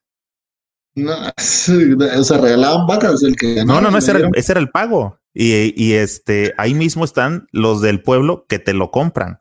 O sea, ahí, haces el intercambio y obtienes este el billete. Ah, qué fregón. Sí, ese es parte del folclore de acá. Dice, este se reporta por acá mi compa Saúl Ismael. Dice, hola, ¿cuáles son tus fortalezas y en qué piensas que tienes que mejorar para subir tu nivel de juego? Bueno, pues mis fortalezas yo creo es, este, así como te digo, el liderazgo que tengo, ser un votador nato que trata de, hacer mejorar a todos en el, en, el, en el juego, así sea dentro y fuera de la cancha. Siempre estoy tratando de, de que mis compañeros estén bien y, y hagan lo, lo, necesario para ganar. Y pues algo que tengan que mejorar, yo creo sería pues adaptarme al juego profesional ahorita. Yo creo eso es lo, lo que me tengo que enfocar. Yo creo que tengo que mejorar mi tiro. Yo creo que eso jamás puede dejar de mejorar. Mejorar mi tiro, mejorar mi velocidad y, y pues, cosas pequeñas, detalles que tengo que ajustar, pero me siento confiado que, que voy a hacer buen papel y estoy emocionado, la verdad, y caí en una muy buena organización que me va a ayudar a eso. Oye, hace ratito decías que pusiste como cláusula. Ahorita, ¿quién es el dueño de tu carta? Ah, pues Dorados. Yo creo ya Dorados, este, acabo de firmar ya con ellos. Este, acabo, es mi primera vez que firmo aquí en profesional, entonces yo creo ya Dorados es dueño de mi carta. Digo, no, no sé cómo esté funcionando Dorados ahorita. Solamente se sabe que es una extensión de la LNBP, pero también se sabe que por medio de las grillas del básquet mexicano, y eso, eso es una pregunta, ¿eh? Este, sabes que a veces entre las ligas con Cibacopa y ese rollo se andan bloqueando los jugadores. ¿Tuviste esas precauciones de que no te vayan a bloquear? Sí, pues yo de hecho yo firmé con Dorados por lo mismo para las dos ligas, para Liga Profesional, la LPP y la Liga Estatal aquí que se juega en Chihuahua. Entonces, pues... O sea, no te vamos a ver en Cibacopa. Pues no creo, no, no creo que tenga tiempo para jugar en Cibacopa, la verdad, este, no sé cómo se, se se empalmen los torneos ni nada de eso, pero no estoy seguro, pues la, la verdad. Copa le tocaba iniciar ahora en marzo, pero le tocó casi una o dos jornadas cuando se vino el cierre por el tema este del coronavirus. O sea, a ellos ya se les fue la temporada en realidad. Ya no van a recuperar nada de la temporada, pienso. Sigo, sí me gustaría, pero pues esto no es de deseos, ¿no? Es de cómo se ve que van las cosas. Es de la salud. Ahorita ya, pues como la Liga Estatal aquí, la Liga, la Liga Estatal estaban finales ya, y están esperando que se, se termine o que se dé el ok de, de, la presidencia, me imagino, para que puedan jugar finales, pero pues como están las cosas se ve muy difícil, la verdad. Oye, aprovechando que estamos tocando este tema de la pandemia y todo este rollo, este, ayer comenté aquí en el podcast de que una noticia de parte de la NBA es que el secretario de salud de Estados Unidos, o sea, del país, ya está en pláticas con Adam Silver y con el de este, la NFL ya están en tratos porque están viéndole ya buscando la manera de cómo van a echar a andar, o sea, les urge echar a andar la liga por cuestiones de eh, votaciones de reelección de Trump y porque pues, es un modus vivendi de, de, los americanos, ¿no? Sobre todo tú que estás allá, nos, puedes platicar de eso. Sí, pues, yo creo en Estados Unidos ellos aman el deporte, sí, son adictos al deporte y ahorita que no hay nada, no hay nada en la televisión, no hay nada que puedan entretenerse, es muy difícil para los pues para los dirigentes, así sea el presidente, así sean todos los comisionados, yo creo es muy difícil para ellos y para las personas más. Ellos yo creo están hambrientos de ver, ver juegos de básquetbol. Entonces, pues sí, yo creo están tratando de buscar las opciones, las mejores opciones para que puedan haber juegos y así sean transmitidos sin público ni nada, pero necesita ver algo porque la gente ahorita ya se está estresando mucho sin poder salir de sus casas y necesitan buscar esa distracción que les pueda ayudar a, a toda la gente. De hecho, es esa, es una de las este, vías que están eh, poniendo la atención de que todos los equipos funcionen en una sola cancha, canchas que están en un hotel, están dando a entender que, por ejemplo, como Las Vegas, ¿no? Que para que los van a estar sometiendo a revisiones y a puerta cerrada y todo ese, ese, ese rollo. De hecho, la Liga de China así va a reanudar. Ellos ya están avanzados, como ellos ya salieron de este asunto, fueron los primeros en entrar y los, y los primeros en salir, ese es el, ese es el como parámetro que va a ver la NBA, de ver cómo están funcionando ellos. Si sí funciona ese método, lo van a adaptar y le van a dar salida también ya para que ese show pueda regresar. Dice por acá Daniel Alberto Ferreira. Enhorabuena, Brian, échale muchas ganas para que los chavos te vean como un buen punto de referencia, que se pueden hacer las cosas y bien. Exacto. Así es, yo creo, siempre he tenido así el trato, así el contacto con chavos que, que están pasando lo mismo que yo, yo creo que están buscando ese sueño de irse a Estados Unidos. Este, siempre estoy dispuesto a ayudarles y consejos que me pidan, lo que sea, siempre estoy disponible para, para cualquier cosa, duda que tengan. Yo creo siempre he tratado de abrirle las puertas a ellos para que se identifiquen con uno. Yo creo que es muy difícil estar allá y, y pues qué más necesitas ayuda. Yo creo que estás solo allá. La verdad que es bueno tener a alguien. Qué chingón, Brian. Y, aparte que, es, que eso rompa con lo que se dice, ¿no? De que este, el peor enemigo de un mexicano en el gabacho, pues es otro mexicano, ¿no? Así es, sí, sí, hay muchas de esas estigmas que hay ahorita que un mexicano es muy difícil que te apoye para que te vaya mejor a ti que él. Y pues la verdad, esto es, es al contrario, aquí yo creo necesitamos apoyarnos para que todos podamos salir adelante y así sea uno mejor que otro, es todo salir adelante en vez de ninguno. Yo creo es mejor a unos que, que ninguno, yo creo siempre es mejor eso. Ah, que me quedé, dice. Ah, perdón, este, este estaba interesante, dice Daniel, apenas se pueda, ojalá nos permite el tiempo, armar clínicas de baloncesto para traer al sureste mexicano. Supongo que es para llevarte al sureste mexicano. No, así es, yo creo, como te digo, empezamos a hacer clínicas apenas el año pasado con Rubén Chávez, que es un preparador físico, la maestra aquí Dora, Dora Mesa, este, fuimos a un campamento de Agua Prieta, Sonora, y nos fue muy bien. Yo creo que recibimos más de 200 niños y fue un campamento de tres días que no nos lo esperábamos, la verdad, para hacer nuestro primer año ahí. Este, fue increíble y, y la verdad, este, si, si se da el tiempo y la salud, yo creo, ¿por qué no sacar este, la oportunidad de empezar a hacer clínicas por todo el país? Este, yo creo que es uno de los sueños para, para poder promover el básquetbol así en todos, en todos lados. Es increíble, Brian, que todos sabemos del potencial que tiene este, el básquetbol en México y que se encuentre en las condiciones en que estamos, ¿no? Chihuahua, un lugar súper basquetbolero, Sonora, Las Bajas, el DF, Puebla, Oaxaca, o sea, se juega básquetbol por todos lados. Y te digo, no sabemos quién es la selección actual, no sabemos de los chavos dónde andan, o sea, no sabemos nada y la gente haciendo sus desmadres. Dice por acá, Saludos desde Cuernavaca, gracias por leernos y a seguir practicando. Señor Vázquez, una pregunta a ambos. ¿Qué han sabido de Alejandro Tostado? Duro, Brian, y allá nos vemos en la G League, postdata 2. Si requieren representante similar, con toda confianza. Ok. Muy bien. Vamos a tomar en cuenta. ¿Qué sabes de Alejandro Tostado, Brian? Pues Alejandro Tostado, él fue con nosotros a Perú. Este, tuvo una lesión el primer juego, este, y ya no jugó el resto del torneo, pero según yo, la última vez que hablé con él estaba en Maryland, allá en una escuela en Maryland también en Estados Unidos. Este, está estudiando en Estados Unidos, este, está terminando su carrera, este, pero ya no he escuchado nada de él, no sé si, si se va a regresar o le queda otro año de escuela, no estoy muy seguro para, para ser sincero. Ok, dice Aldo, ya nos abandonó, dice saludos carnales, ya los dejo ahí, ya llegó mi cena. Eh, saludos, provecho. Ignacio Valenzuela, saludos cordiales de Hermosillo, compa. Saludos, viejo. Saludos, Hermosillo. Muy buena entrevista. Espero esta sección no se pierda. Tiene mucho futuro. Aldo, la verdad que yo les he dicho que este, pues yo no sé entrevistar. En realidad son comentarios porque este, no jugué al nivel que eh, tiene Brian, pero pues, llevamos algunos años aquí jugando cáscara y todo este rollo. Entonces, la idea de la, más que entrevista, considero que es una charla como de camaradas acerca de lo que hay, ¿no?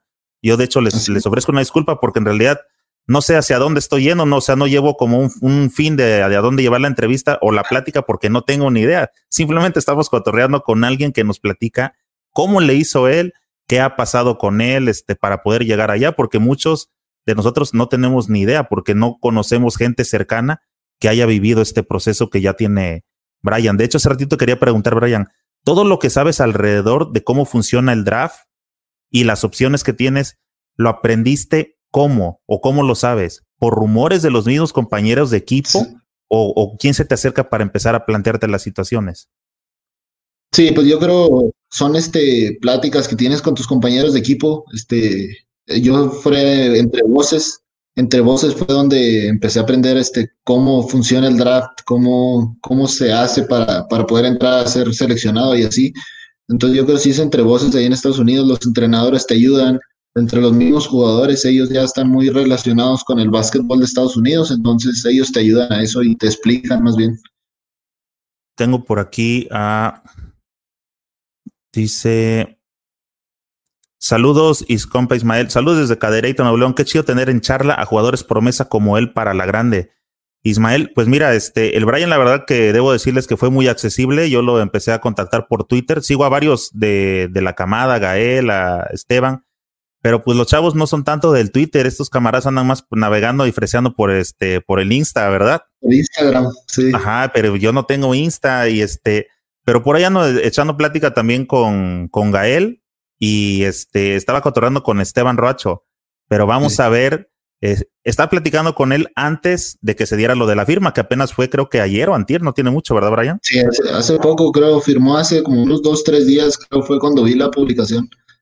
Exacto, entonces, este, pues voy a tratar de, de buscarlos, a ver si se vienen integrando, porque en realidad te digo, esa es, la idea del canal, más que, es claro que me gustaría tener a figuras, pero sí me interesa que la gente vaya conociendo a los chavos, porque es la generación que hay que darle empuje, o sea, los que ya fueron, pues ya estuvo, ¿no? Ya, ya no van a hacer más por nosotros, esa es la verdad. Y como me dice a mí, a mí, me dice un camarada, chango viejo no aprende maroma nueva. Y eso me lo dice cuando me ando tratando de meter en otros rollos, ¿no? Como en este, por ejemplo.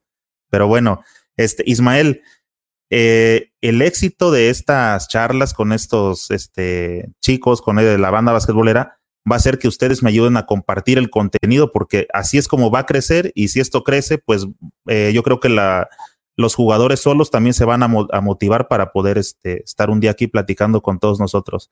Y sigo Montiel, Montiel, hola, soy del club.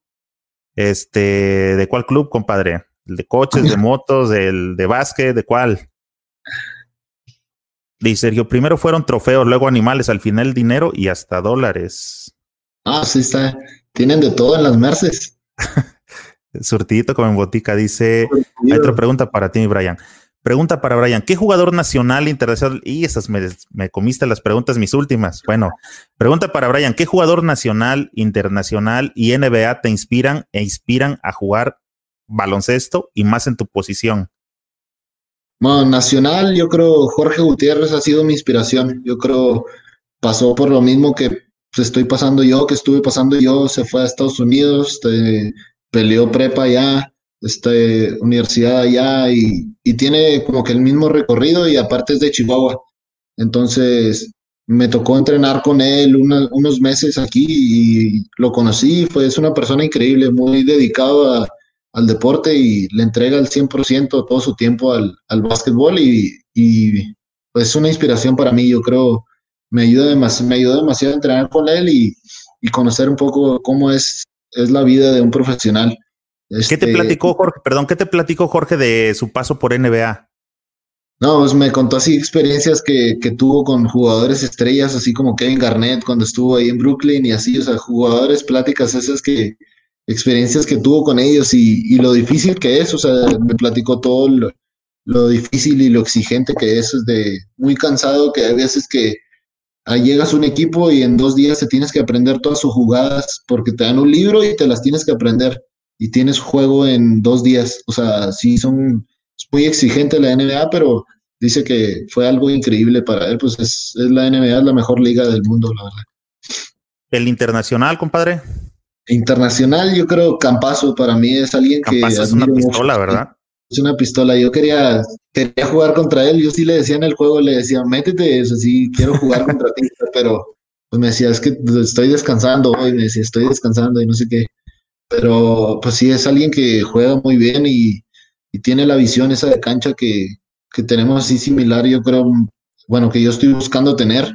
Este, tiene ese mismo estilo de juego y es increíble, es un jugadorazo. Y NBA, Tony Parker para mí siempre ha sido alguien que, que me enamoró de cómo jugaba. Este, y más con el equipo que tenía, así internacionales, yo creo me identifiqué con los, los Spurs no es mi equipo favorito, pero, pero pues me, te identificas como, como extranjero, me imagino, con un equipo así.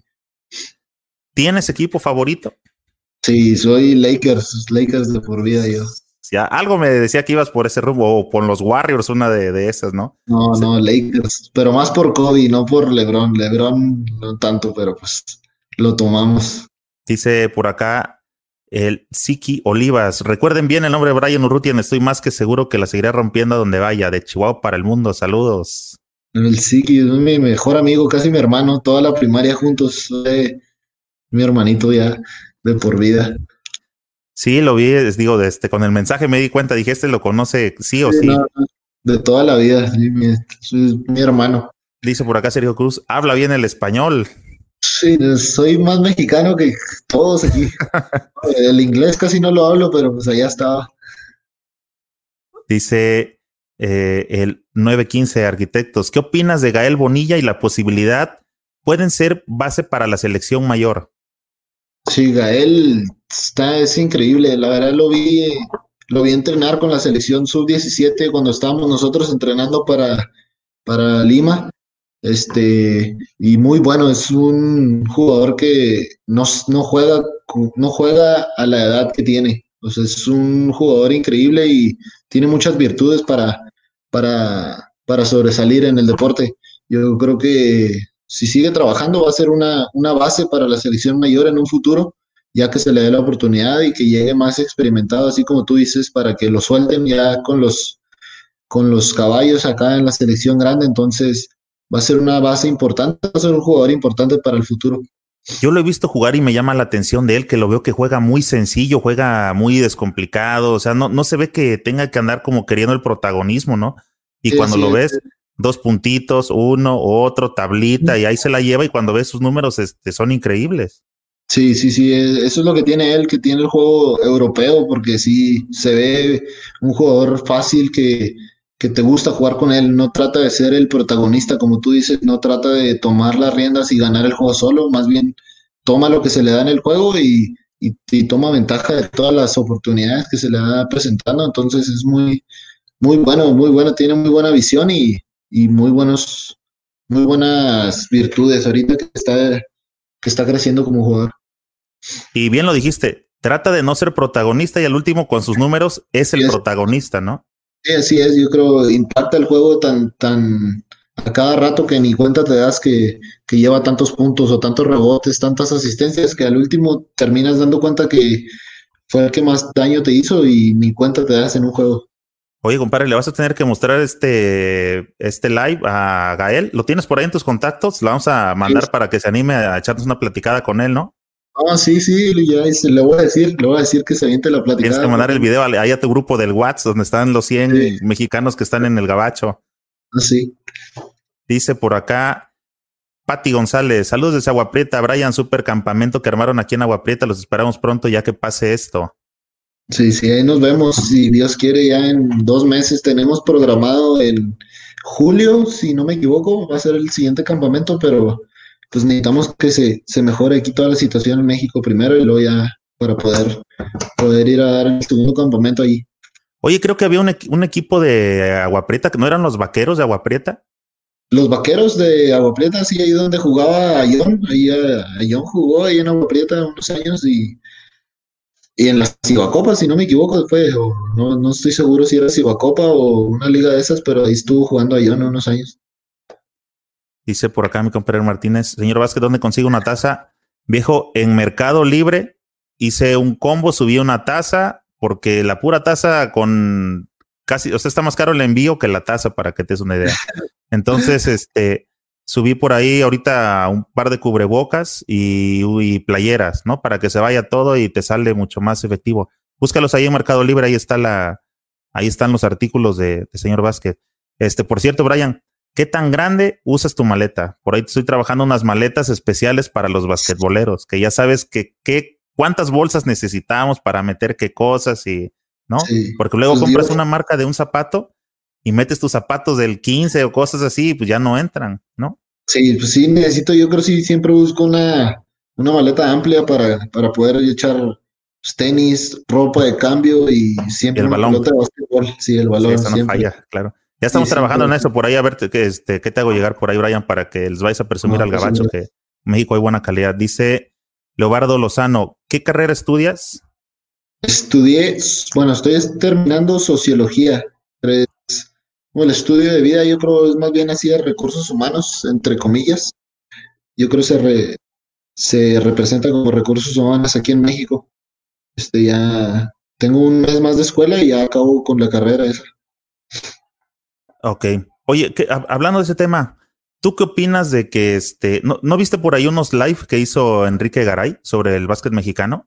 Sí, sí, estuve viendo unos, pero no, nunca pude terminarlos por Ay, no, te quieres comprometer. No, está bien, está bien. Te entiendo, te entiendo.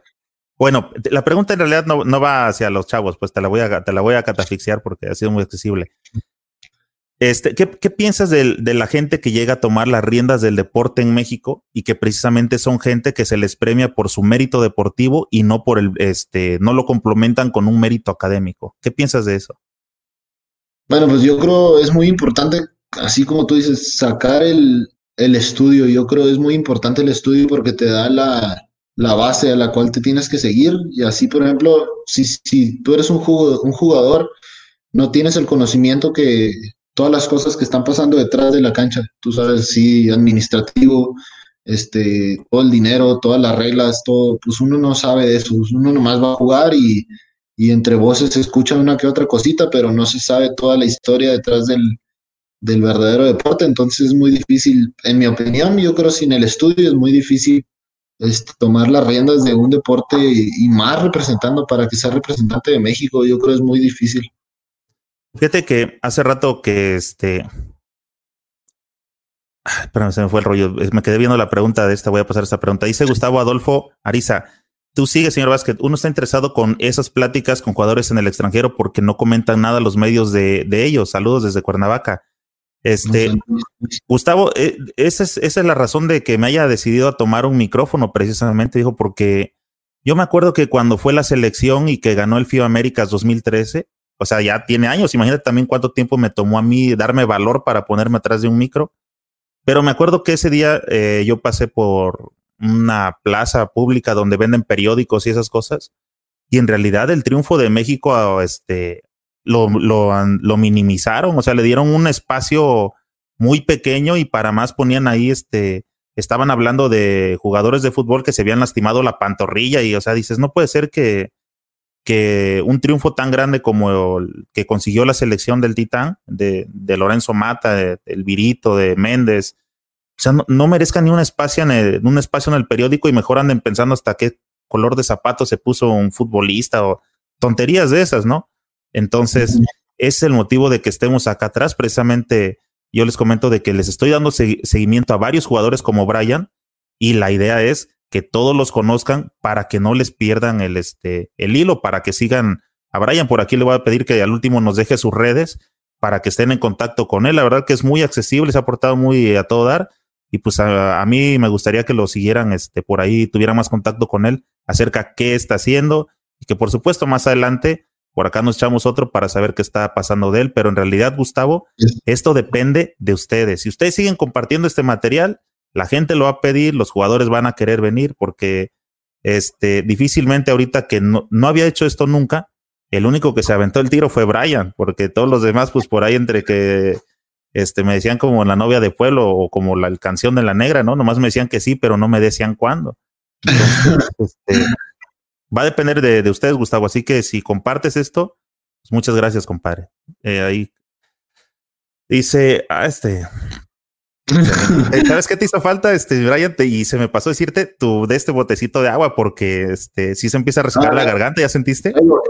traigo, mi agua aquí. Ah, sí, es cierto. Dice, Ah, el postdata 3. La entrevista va bien, señor Vázquez, muy amena. Como dice Aldo, la, sección tiene futuro. Ah, para echar la reta después de la cuarentena, igual no sé si haya planeado usted alguna sección de videos de ejercicios en casa para lo que están queriendo entrenar, parece general. Este viejo, la verdad que traigo otros proyectos y ahorita estoy aprovechando la cuarentena para hacer, eh, estoy leyendo cosas que traía pendientes, este, traigo otros proyectos ahorita. Lo del video sí me quita bastante tiempo, por eso prefiero aprovecharle ahorita en, en los en vivo. Me costó bastante entrar a esta plataforma. Espero que le esté gustando. Y otra pregunta para Brian.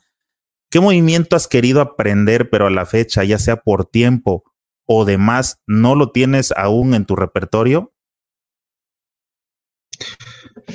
Un movimiento en específico, no, no tengo uno en mente así que, que pueda pensar así un movimiento específico, pero yo creo en el juego salen sin pensarlo, yo creo son jugadas que trato de entrenar, pero en el juego salen así sin, sin reaccionar y ya los ves en video después y terminas diciendo, pues, ¿cómo hice eso? Y tratas de hacerlo fuera de la cancha y, y se te hace difícil, pero en el juego yo creo reaccionas a lo que te da el defensa y, y nunca he tratado así de hacer un movimiento específico, pero si puedo pensar uno es el de Tony Parker, esa que se pone entre, entre las piernas y, y se da la media vuelta luego, luego, yo creo que es una que me sale, me sale pero muy lenta para comparar a la de Tony Parker, entonces siempre he tratado de seguir mejorando eso.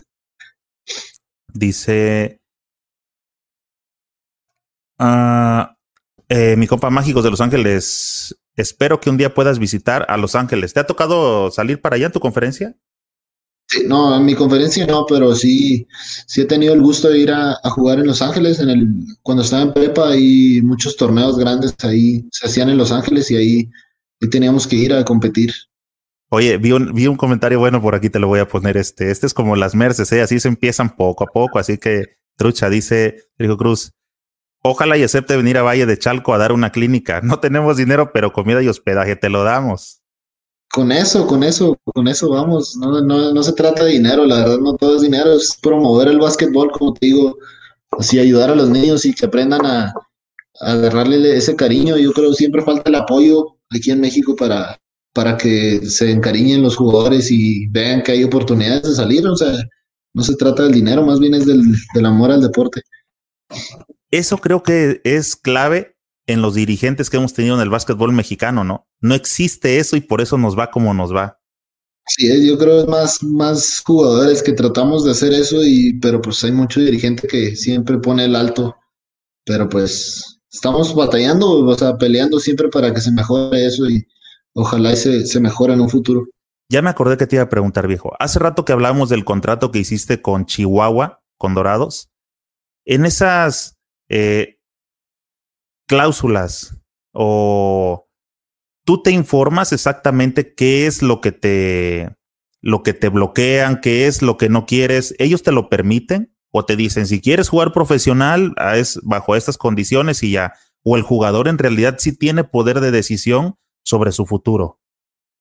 Pues es más bien de, ellos te dan las cláusulas, ellos como en todo contrato te ponen cláusulas, yo creo en cualquier trabajo, en cualquier trabajo que vayas, hay cláusulas que es muy difícil cambiarlas, así, así sea en una maquiladora, así sea en una agencia, así sea en un restaurante, lo que sea, cualquier contrato tiene sus cláusulas que así son las cosas y así se van a hacer y no puedes cambiarlas. Pero pues aquí tenemos la libertad nosotros de, de pedir, pedir este, sugerencias, pedir, pedir cualquier accesibilidad que podamos tener. Yo creo, eso fue una de las, de las que tuve yo, que si me llegaba la oportunidad de jugar para México en Capitanes en el en la G-League, este, que se me diera oportunidad y que no se me pusiera ese alto. Yo creo fue más bien eso que se me apoyara y, así como tú dices, la carta es de dorados, pero pues que ellos estuvieran dispuestos a, tener esa accesibilidad conmigo. ¿Tuviste otras opciones antes de firmar con dorados? ¿O por qué te, jaló, la tierra, verdad? Te jaló el terruño. Sí, me, jaló la tierra. Yo creo que es algo que quería, quería hacer yo, este, regresar a casa unos años. Yo creo que tuve nueve años fuera de casa, entonces poder venir y jugar profesional aquí en México y más en Chihuahua, yo creo que fue algo que pues ni la tuve que pensar mucho, yo creo que fue algo que quería hacer y, y estar con mi familia un rato porque no he perdido contacto con ellos casi por nueve años, entonces es bueno venir aquí y que puedan disfrutar, verme jugar básquetbol ahora sí, más en Chihuahua. Oye, pues no parece que hayas perdido como nueve años, ¿eh? porque todo el chat se lo ha llevado entre toda tu colonia y toda la banda que te conoce. Ah, sí, sí, pues eh, trato de mantener contacto aquí con los, los amigos que tengo aquí en Chihuahua. Yo creo siempre, siempre estar al pendiente. Oye, hablábamos hace rato de eh, capitanes y de un representante. ¿No te ha buscado capitanes? ¿Tú te piensas ofrecer? ¿Tu representante va a hacer la chamba? ¿Qué es, ¿Cómo es que eh, tienes como opción capitanes? ¿Ellos saben que ah. existes? No, pues yo, yo lo veo como, si fuera así una, una ventana. Yo creo que yo quiero tener esta puerta abierta. O sea, ahorita no me han contactado, no, no he escuchado nada sobre el equipo, pero, pero como, como siempre yo creo, estoy pensando en un futuro. O sea, ese es mi futuro, eso es lo que quiero hacer. Entonces yo comenté, di esa, di esa opción de, bueno, si, si llega a dar la, la oportunidad, yo quiero tener las puertas abiertas y que no me vayan a dar el, el no por, por, una respuesta. Entonces yo pensé en un futuro y siempre tuve en mente eso. O sea, yo, yo tengo presente que quiero intentar llegar a la NBA, así como te digo, y, y voy a llegar a la NBA y, y, te, me estoy abriendo las puertas para, para ese futuro. Qué bien, viejo. Oye, ¿qué se sabe en el mundo donde andas ahí de, de los basquetboleros? Cuando no es la opción de G-League, este, que se tiene que buscar otra alternativa para intentar llegar posteriormente a NBA. ¿Qué otra liga es como la de, güey, no agarraste nada acá? Este, lánzate a esa liga, si contratan, si pagan bien y estás en la mira de, este, de NBA. ¿Cuál es esa liga? Yo creo, pues la Liga de España, la Liga de, no me acuerdo, no sé muy bien cómo. La Endesa. ¿Cuáles son las Endesa? Sí, donde está ahí el Real Madrid, el Barcelona. Yo creo que es la segunda mejor liga del mundo. Ahí es una muy buena liga, pagan muy bien y es una de las mejores. y también la Liga de China. Liga de China pagan muy bien y tienen muy, muy buena, ¿cómo se dice? Muy buenos representantes que han jugado NBA y se van allá por X razón, este, pero sí es muy buena la Liga de China también. Ok, vamos a pasar con otro comentario. Dice por acá Héctor Rubén, ¿te gustaría algún día jugar en Soles? Mis soles con el coach Iván Denis. Yo creo que fue el, mi coach que me dio la oportunidad de jugar con la selección mayor. Este, y que pues, no sé si se llega a dar la oportunidad por cualquier razón. Claro que yo estoy dispuesto a jugar donde sea, la verdad, donde, donde me quieran y donde me sienta querido, yo juego hasta en donde sea, en el parque. Pero pues Oye, fíjate, creo que esa, esa parte también que tenemos los basquetboleros de, no, y este, yo voy a jugar y sí, no, o sea, el amor, tanta pasión por echar la cáscara, ¿no? Que este, a cualquier hora quieres andar cascareando. ¿No crees que eso también influye a veces para que los directivos o toda la gente que anda metido en este cochinero de pronto se aproveche de la buena voluntad que tienen los jugadores? Así es, yo creo pues sí, como en todos, en todos casos, yo creo sí, a veces toman ventaja de, de ese amor por el, por el deporte que le tenemos y, y piensan que nosotros no, no, este, ¿cómo se dice? No dependemos del deporte. Hay muchos jugadores que dependen del deporte, pero no exigen mucho por el amor que le tienen. Entonces, hay veces que no se responde muy bien a eso, pero, pero como dicen, hay muchos dirigentes que apoyan muy bien y hay muchos que, hay muchos que no. Entonces, pues tienes que encontrar ese, ese donde, donde encajas bien. También esa es la ventaja que te da, por ejemplo, tener una carrera, ¿no? Que dices, eh, pues este, estas son también mis condiciones, o sea, no, no dependes al 100% de esto. Sí, sí, yo creo, eso fue algo importante para mí, yo creo, tratar de sacar mi carrera fue algo importante, yo creo, para tener ese respaldo por cualquier situación, yo creo, me dice mucho la gente que, bueno, y si te llegas a lesionar por X razón y Dios quiere y no, pero ¿qué vas a hacer después? ¿Qué vas a hacer después del básquet? Entonces, pues tener una carrera yo creo es muy bueno para el apoyo y para tu futuro. Dice por acá, este, para ambos, ¿quiénes son para usted los mejores jugadores mexicanos en cada posición a lo largo de la historia baloncestística? Compadre, ¿dónde fuiste a sacar esa palabra? Este, ¿qué te iba a decir? Oye, este camarada, este, se me hace que checó por aquí mis, mis preguntas. No sé si aparecen en la, en la pantalla porque se está fusilando todas las preguntas que tenía para el último. Este, dale, mi Brian. A ver, yo creo, votador, pues yo voy a escoger a los, a los que conozco y a los que he escuchado. Eh, Jorge Gutiérrez, yo pondría de votador. Eh, Paco Cruz de dos. Este, Juan Toscano lo voy a poner de tres. Este, el Satanás Arroyos de cuatro y Gustavo Ayón de cinco. Esos serían mis cinco de toda la historia. Mira, este, yo la verdad que desafortunadamente por lo que no hay videos, pero yo creo que, por ejemplo, gente que está por entrar, o bueno, Manuel Raga, si no mal entiendo, ya entró al salón de FIBA, ¿verdad? O sea, yo él sin haberlo visto jugar, forzosamente tiene que estar este, dentro del 5, porque este, imagínate para que FIBA lo catalogue así, ahorita no hay nadie que tengamos que por lo menos aspire a ese nivel salvo el Titán Ayón que se la ha rajado últimamente y lo han este, candidateado varias veces ahí en la, en la Euroliga. Pero bueno, este, la verdad yo casi no me, no me voy con ese rollo del, del cinco mejor de la historia, ¿no? Y es como este, entrar en la dinámica de Curry o LeBron o Jordan, o de ese tipo de rollo, ¿no? Dice por acá, mi compa Rey David y Sola. Saludos a Brian Urrutian desde Marabatío, Michoacán. Uy, este va a querer ofrecer una merce. Y le extendemos la invitación a que haga un campamento para ir a impulsar el deporte que nos apasiona demasiado y deseando que siga cumpliendo metas y sueños. No, así es, yo creo, pues en un futuro ese es el plan. Yo creo que ese es el plan para seguir esparciendo el, el deporte y, y, claro, pues empezamos aquí en el norte porque pues está disponible para nosotros. Corto, aquí en corto plazo podemos ir en carro, pero pues ya en un futuro, si se dan las cosas, ¿por qué no ir al, más al sur y empezar con campamentos más grandes?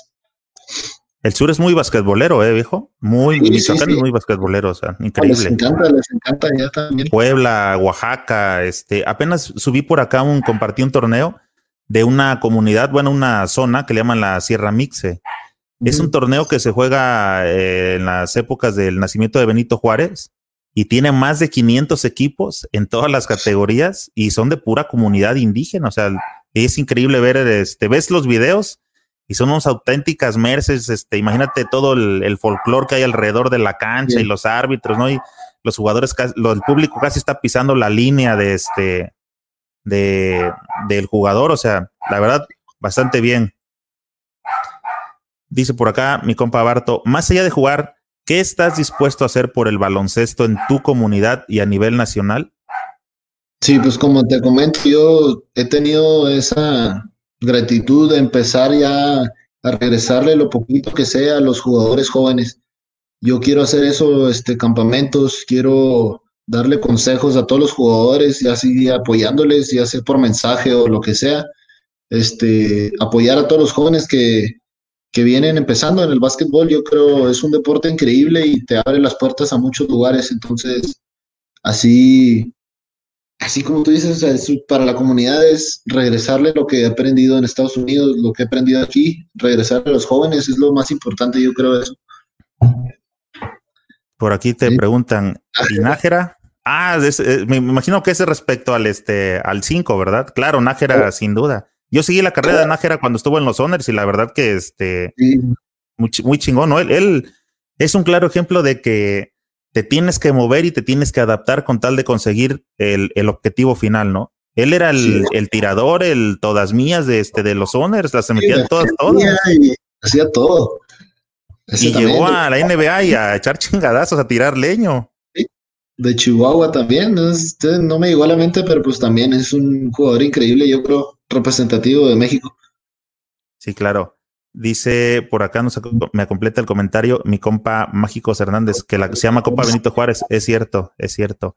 Este, Brian, ¿cómo anda tu garganta? Llevamos una hora y media hablando, viejo, y la, y la gente todavía sigue bien, este. No, no, como quieras. pero necesito, necesito, este, bandita por aquí que vayan haciendo las preguntas, porque en realidad ustedes están haciendo la, la entrevista. Si yo paso a los que yo traigo, son para como para finalizar y casi casi vamos a estar despidiendo a Brian y le, pues, le vamos a agradecer porque la verdad se ha portado muy chingón, ha estado contestando por acá. Pero bueno, a ver si a ver si nadie escribe.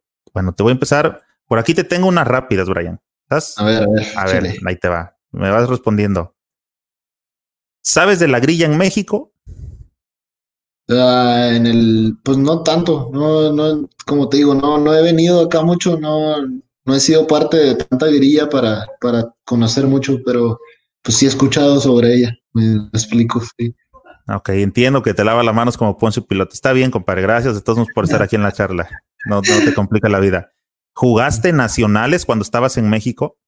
¿Estatales, nacionales? Ay, déjate platico. Perdí nomás un nacional en toda mi vida. Este, fui campeón cuatro veces, este, campeón nacional cuatro veces con Chihuahua y perdimos una semifinal contra Sinaloa, me acuerdo, este, pero sí, fui a cuatro nacionales y cuatro ganados. Ok, tengo otra pregunta. ¿Cómo ven al jugador mexicano en el colegial? Yo creo que en el colegial ya se ríen, me, se van a reír mucho, pero al mexicano lo conocen como ese guerrero que, que no le importa nada y va a golpear a todos. así los identifican a los mexicanos. Y pues sí, es cierto, es la verdad. Si jugamos muy rudo, es un juego rudo aquí en México y ahí no están acostumbrados a eso. Ya es más, voy a, driblar 20 veces y luego voy a hacer un show y luego ya la meto. Y aquí no, aquí es más al golpe, más al choque y más físico el juego. Y así lo conocen allá. Dice otra pregunta. Ah, te la voy a poner. ¿Cuál fue el motivo de elección para tus dorsales? Para el número, ¿eh? los dorsales del. Eh, pues mis abuelas, mi abuela, mi abuela y mi papá, yo creo, siempre han tenido el número 13 es mi número y siempre, siempre es, yo creo ya de generación. Este, mi abuela usó el 13 toda su vida y mi papá el 13 y pues yo también. Oye, y por cierto, este, ya nos dijiste qué posición jugaba tu abuela. También votadora, y, pero ella era más tiradora que nosotros. Ella sí era más un 2. ¿Ah, sí? Sí, sí, sí. A ver, déjame, ¿qué más hay por acá? Dice Israel Méndez. Señor Vázquez, ¿me puede mandar su número telefónico, por favor, para mandarte unos videos? ¿Qué número? Uy, compadre, nos vamos a meter en un rollo. Escríbeme aquí a la página, este, Israel, porfa, de aquí los puedo descargar. ¿Vale? Porque si no me van a empezar a llover este, las amenazas de, de la, de la dirigencia. Las invitaciones. Este, sí, sí. ¿En qué me quedé? ¿Cómo ven al mexicano de Lema? Tenía por ahí algunas. ¿Sabes cuál? Bueno, sí sabes. ¿Cuáles son los derechos y obligaciones de un jugador becado colegial? Bueno, yo creo las obligaciones que tienes es ser estudiante primero. Eso es una de las obligaciones que te tienen. Tienes que tener cierto promedio. Si no me equivoco, es más de 7.5. Tienes que tener un promedio de 7.5 para arriba para poder jugar. Este, no puedes reprobar ninguna clase. Este, si no te castigan. Entonces, tienes ciertas reglas que este, que tienes que cumplir. Por semana tienes que completar 10 horas de estudio. Este, o sea, son muchas cositas que te ponen para, pues para que te enfoques más bien en la escuela y, aparte en el básquetbol. O sea, te dan tu horario de básquetbol, de cuándo puedes entrenar y a qué horas, pero también te dan tu académico, que no se te olvide que pues primero eres estudiante y luego atleta. Un día normal de tuyo a media semana, ¿qué haces? ¿Te despiertas a qué hora? ¿Después sigue qué? ¿Qué onda? despierto cinco y media de la mañana. En Estados Unidos así era la vida. Despiertas cinco y media de la mañana, entrenas de seis a siete y media, ya sea gimnasio o condición, que le llaman así, yo creo, esa pista o donde te quieran llevar los entrenadores. Este, te bañas, vas de clase de 9 a 12, este, comes lo que puedas de 12 a 12 y media, vas a entrenar otras dos horas, cancha, y en la tarde vas, descansas un rato y en la noche entra sesión de pesas. Entonces, pues es un día completo de, de todos los días así ser puro básquetbol, la verdad vives en el básquetbol y comes, cenas y desayunas básquetbol. Ok. Los fines, juego solamente. No, los fines teníamos juego nosotros sábados y pues domingos por lo regular siempre es viajando de regreso a la escuela o, o haciendo tareas, la verdad. Oye, hace rato que platicábamos acerca de este, cómo funciona el draft. Este, aquí dentro de las preguntas ya tenía estructurado por aquí. ¿Supiste lo que pasó con Jalen Green? Sí, sí, que se fue a la G League en vez de, de entrar a una universidad, ¿no? Él es? Eh, en, lugar de buscar el colegial, entró en un programa que trae la NBA que se llama ay, se me fue el nombre y hasta me lo iba a aprender, este, apoyando el crecimiento, un rollo así, ¿no? O, crecimiento al profesionalismo, una onda por ahí va. Y este, le van a pagar un buen billete, lo van a tener un año, todavía no saben con qué equipo va a jugar. Y este, estaban proponiendo que incluso como primer draft podría corresponderle a capitanes. Lo que no entiendo es si también en la G League funcionan ese tipo de draft y se lo mandan como al equipo que viene con entrando o con los peores números en este caso. No, sí, este, el draft también, también tiene, la G-League también tiene un draft. Este, entonces, si es disponible para el draft, el número uno lo va a tener. Yo creo que es un jugador que está pronosticado ser uno de los mejores o sea, prospectos en un futuro. Entonces, si llega a ser capitanes, pues aquí lo vamos a ver, te lo aseguro, porque va a ser el pick número uno. Aquí le voy a dar sus leños de los que hablaba del mexicano, ¿no? Sí, sí, ahora sí. sus buenos leñazos de guerrero. Dice, bueno, tengo otras por aquí, déjame ver si no ha escrito por acá nada la banda. Ya, ok. Ahorita dice, ahí te va. Ahorita en cuarentena, ¿cómo se prepara Brian? Ahorita pues está muy difícil, ahorita no hay gimnasios abiertos, no hay nada abierto, entonces todo es aquí rutinas en casa. Este, trato de salir a correr en las noches cuando no hay gente afuera, donde sé que no voy a estar en contacto con gente. Trato de correr en las noches, este, y hacer ejercicios aquí en la casa, este, ejercicios de bote, ejercicios de, de abdominales, lagartijas y ejercicios que, pues para mantenerme en forma, más bien porque pues sí está difícil no tener cancha y no tener gimnasio disponible, pero pues, necesitas buscar formas de, de mantenerte en forma. Oye, Brian, ahora que me tocó estar en Chihuahua, a eso de las nueve o diez de la noche la ciudad está sola. ¿Por qué? ¿Por el frío? Pues, pues, no por el frío, más bien por el, por el miedo que se, se metió en la, yo creo, en la ciudad hace unos años que estuvo muy peligroso, entonces me imagino que la, la, gente está acostumbrada ya a 9, 10 de la noche, no tienen nada que estar haciendo afuera. Entonces, pues para qué, ni para qué te arriesgas, la verdad. Ok, dice por acá mi compa Barto, para nosotros los mortales es difícil hacer avanzar el deporte, pero para personales como tú, con voz y voto, es más fácil que los escuchen y apoyen. Si fuera el momento, ¿estarías dispuesto a intervenir y a tomar la diferencia del básquetbol mexicano para impulsarlo como hace 15 años nadie lo ha hecho? Pues claro, yo creo es algo que para eso estoy, estoy tratando de, ser un representativo y, no más bien para tomar las, las riendas de todo el básquetbol mexicano. Yo creo eso es alguien que le, le o sea, no es para mí eso. Yo creo es más bien para yo estar apoyando y claro que me gustaría ser así como Horacio Llamas que está ahí este, apoyando a las directivas, este, dando su opinión como jugador y también como administrativo. Entonces es muy importante eso, tener gente que que ha pasado por el deporte y sabe lo que necesitamos los jugadores. No, no solo que sean administrativos que tal vez jamás han jugado básquetbol. Entonces, claro que me gustaría este, impulsar el deporte en un futuro y ya que tenga yo más voz y más experiencia. Tocaste un tema importante que yo he tocado aquí en lo, a lo largo de los, de los podcasts. Qué importante es que haya jugado, o sea, un puesto ideal. Yo he hablado de él porque ha llegado mucha gente que solamente, ¿qué eres? No, pues era buen tirador. Ah, ven a tomar las riendas, ¿no? Y otro que, ¿qué eres? No, pues buena administradora. Ven a tomar las riendas. O sea, que llegara alguien que tuviera la mezcla de ambos, ¿no? Jugaste, no importa qué también jugaste, pero conoces. Importa que también administres, porque sabes hacia dónde puedes llevar esta situación, ¿no? ¿O qué opinas? Claro, sí, claro, es muy importante saber las dos, las dos caras de la moneda, así como tú dices de bueno, sabes lo que necesita un jugador para sobresalir en el deporte mexicano, qué necesita y qué le hace falta, pero a la misma vez saber cómo administrarlo, porque alguien que no sabe, por ejemplo, como yo, que no he estudiado nada de administración y todo eso, sería muy difícil para mí tomar las riendas y tratar de cambiar eh, a México y el deporte, porque pues no, yo en mi opinión, yo no sé nada de, de aquí, de cómo están las reglas, el gobierno y todo eso, entonces no, me metería un problemón. Entonces, pues sí tiene que ser una mezcla importante de eso. Ok, bueno, sigo con las preguntas. ¿Te acuerdas cuál es el tapón más humillante que has dado? Que yo he dado. Sí, que has dado. O que me han dado. No, ¿qué has dado? ¿Tú, tú qué has eh, puesto? ¿Sí te gusta poner tapones o no? Sí, sí, sí, sí, pues los que puedo, pues estoy chaparro, pero pues sí brinco.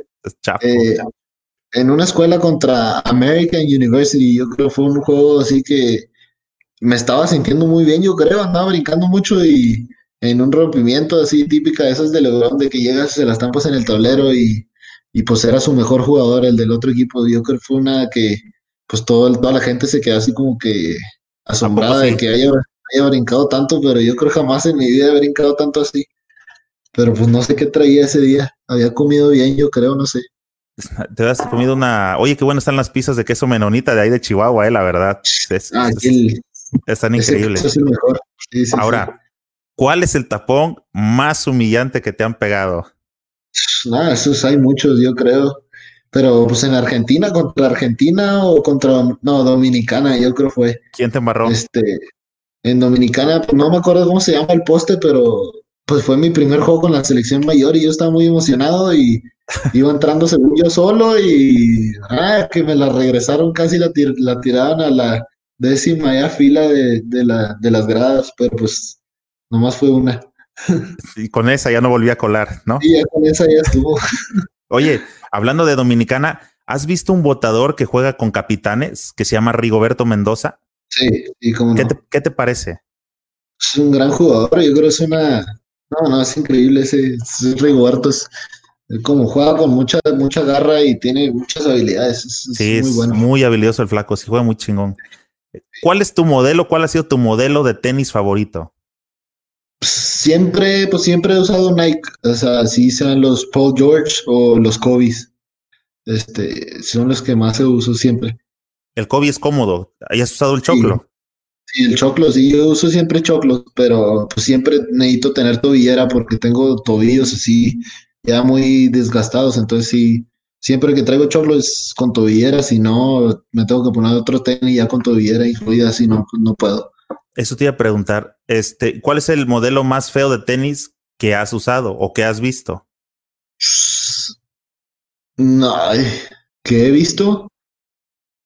Uh, no me gustaron los Shaq, los que vendían ahí en Rose, eso está muy feo. Los, diseño, Reebok, pero los psicodélicos. Los sí, sí, los psicodélicos yo creo que son los peores que he visto, pero que he usado, yo creo son unos Under Armour, yo creo los de Stephen Curry no me gustaron tanto, los primeros que sacó. Este, están muy duros para jugar y, y, no, me, no me sentía a gusto, no me gustaron esos. ¿Llegaste a ver los de Iverson? Sí, también, pero pues no, no, jamás, jamás me tocó usarlos. Bueno, te voy a preguntar una de las clásicas. ¿Jordan o LeBron? Jordan. ¿Doncic o Antetokounmpo? Doncic. Sí, sí. ¿Kobe o LeBron? Kobe. ¿Maryland o Chihuahua? No, Chihuahua, 100%. ¿Banda o reggaetón? Banda. ¿Chivas o América? América. Uh, también que íbamos. Dice, me hubiera gustado jugar como Tony Parker. ¿Cómo? Sí, Tony Parker. Si no fuera basquetbolero, jugaría fútbol. ¿Fauli cuenta o mejor un triple? No, Fauli cuenta, me gusta más. Bueno, el jugador favorito de NBA ya hablamos. El favorito de México, Gutiérrez, ¿no? Gutiérrez, sí. Bueno, ya de la Mercy ya platicamos, el 5 ideal, digo, este camarada me andaba viendo mis preguntas, de capitanes ya hablamos, de los directivos, pues May 2-3. Oye, ¿qué diferencia encuentras que es muy notable, pero tú estando adentro, entre el básquet universitario mexicano con el básquet universitario en México? ¿Qué falta? ¿Dónde está la diferencia, viejo? Sí, pues yo creo, así como te digo, yo creo es los genes, yo creo que es eso, porque aquí en México hay muy buen jugador, pero como tú dices, así hay cinco que miden 1,92 y ya son cinco naturales en México. Pero pues en Estados Unidos te encuentras gente que mide 2.20 y puede jugar de 4, de 3, entonces pues yo creo sí sería la genética, ¿no? Entonces te voy a ser sincero, o sea, pues es genética y más bien el apoyo, el apoyo que se le da al deporte de Estados Unidos es increíble, yo creo ya es el deporte primero y luego ya lo demás. Y aquí en México pues falta ese apoyo para, para que sobresalgan las escuelas, yo creo. Y el deporte, no, no solo las escuelas, pero en cualquier, cualquier nivel. Sí, coincido con eso de la genética, porque en México eh, la gente alta llega a ser lenta. Sí. Y los oh. gabachos, un güey de la misma estatura es súper ágil, ¿no? Te pasa por encima, sí, sí, pero en fa. Sí, sí, la genética sí, sí tiene un factor importante, yo creo. Sí, como te digo, si llegas a medir 1.90 para arriba en, y mexicano, ya la hiciste. Ya la libraste. Pues, ya es normal, 1.90 ya eres chaparro, entonces sí, sí, pues es eso. Bueno, ya nos vamos a empezar a despedir con estas últimas porque pues ganas de charlar hay, pero acá donde me traje la lap ya se, se está acabando la batería y entonces este, para no quedarnos así, seguimos con las últimas, mi Brian. ¿Televisión o YouTube? YouTube. ¿Tu aplicación preferida? Uh, Instagram. Para ser basquetbolista hay que ser. Hay que ser dedicado. ¿De qué artista comprarías un CD original? ¿De qué artista? Julián. No, pues estaba cantando entonces la de banda contra reggaetón. Sí. ¿Es mejor el liga en persona o por Tinder? Y no sé. Yo creo, no, en persona, en persona es mejor. Yo creo conociendo en Tinder te encuentras puras personalidades que. Le ha pasado a un primo, ¿no? Sí, le ha pasado a los primos, no falta. ¿Mexicanas o gabachas? Mexicanas, 100%. ¿G-League o trotar por el mundo? Ahí, eso está difícil. Trotar, yo creo, me gustaría trotar por el mundo, yo creo. Me gusta ¿Te viajar. Sí, sí, sí. ¿Has visto cómo se ponen este, los partidos, por ejemplo, en Turquía, que prenden fuego hacia como si fuera fútbol? Sí, como si fuera fútbol, se ponen muy buenos los ambientes. Ha de estar chido, ¿no? Como para experimentar que no te cuente. ¿Quién anda allá? Paul Stoll, ¿verdad? Stoll ahí estaba en Turquía. ¿Lo cotorreas al Paul? No, yo jamás he jugado con él y no, no, no he contactado con él. No. Ok. Eh, ahí la pila ya está pidiendo. Dice la última. Y esta es muy importante para que la pienses bien, viejo, porque te vas a comprometer. ¿A qué jugador de la nueva camada me vas a mandar para la próxima charla basquetbolera? Tú dime, tú pregúntame a quién quieras y yo les digo. Pues ya, ya, ya nos comprometimos con el Gael. Bueno, vamos a platicar por acá. Entonces nos vamos a seguir en contacto, este Brian. Este, muchas gracias a, toda la banda. A ver, déjame, le voy a entrar a esta de volada para que no digan que no los tenemos. Pregunta obligada. Hablando del reglamento, ¿qué hacen o cómo se preparan ustedes? ¿A qué métodos utilizan para conocer las reglas del juego? Pues yo creo experiencia, yo creo vas aprendiendo el juego, así en ser, este, aprendes el juego ya sea jugando y así poco a poco te vas enseñando tú mismo, yo creo, cosas que puedes hacer y que no. ¿Vas estando al pendiente de las modificaciones que hay en el reglamento FIBA? Oh, sí, sí, claro, tienes que tener en cuenta todas, todas esas pequeñas reglas, así te las comentan entrenadores o, o tú mismo te pones a investigar qué es lo que está cambiando. ¿Cómo vas con el paso cero? ¿Ya te sale chingón? Sí, eso es, eh, pues estoy muy bueno yo en el paso cero, nomás que en Estados Unidos no se puede y siempre batallaba. Pues porque ya no hay paso cero, ya no es FIBA, ya es este, reglas así como NBA, entonces son más estrictos con el paso cero ya. Oye, pero Lebron hace paso como cinco, ¿no? Sí, pero es Lebron, ya no les, no les pueden contar nada. Brian, viejo, muchísimas gracias por este, por haber accedido a esta charla. Te dije que no te iba a comprometer en nada, creo que por ahí fue. Y te digo, más que una entrevista es platicar acá como de camaradas, ¿no? Como platicas con alguien terminando la cáscara o algo así. Espero que te haya sentido cómodo y que esta charla por ahí la vean este, los demás porque vamos sobre ustedes nueva camada, así que pónganse las pilas. Este es. es hora de que los conozca toda la, banda en México, que vean que hay gente que quiere hacer algo bien por el básquetbol sin, sin el mayor interés, más que este eh, cotorreo, siga para adelante. Brian, te dejo aquí a la gente, despídete por favor de ellos. No, también muchas gracias a todos los que comentaron, los que pusieron así preguntas y todo, este, agradecerle y agradecerte a ti también que nos estás abriendo la oportunidad aquí de, de, de, pues, de dar nuestra palabra y de que nos conozca más gente en México y, y abrirnos las puertas. Yo creo gracias a todos. Bueno, entonces, este, bandita, eh, estén al pendiente. Les sigo encargando que compartan eh, este podcast. Por aquí va a quedar en Facebook, en la página, y va a quedar también, transmitimos al mismo tiempo en el canal de Señor Vázquez en YouTube, donde, por cierto, Brian, somos el canal más grande de todo México. No hay nadie que ande atrás de nosotros. Así, gracias, canal. Y así que estén al pendiente de la próxima. Vamos a ver este por aquí cómo le hace este, mi compa Brian para echarme a andar a, algunos más. Vamos a tratar de seguir haciendo ese tipo de charlas para que sigan conociendo a los demás chavos. Por ahí si va a caer Gael o, o alguno, o este, andaba platicando por ahí con Gustavo Ayón también. Este, pero van a ser en otro horario, por el horario que manejan ellos. Si ellos los agarro como 8 de la noche o 9, por acá va a ser como la 1 o 2 de la tarde. Así que para que este, estén atentos, acuérdense, cuídense, no salgan de, de su casa, quédense en su casa, aguanten ya un poquito más para que nos veamos todos por ahí en las canchas echando la reta otra vez. ¿Sale? Muchas gracias, mi Brian. Ahí quedamos con toda la bandita. Saludos a todos. Nos vemos pronto en alguna cancha.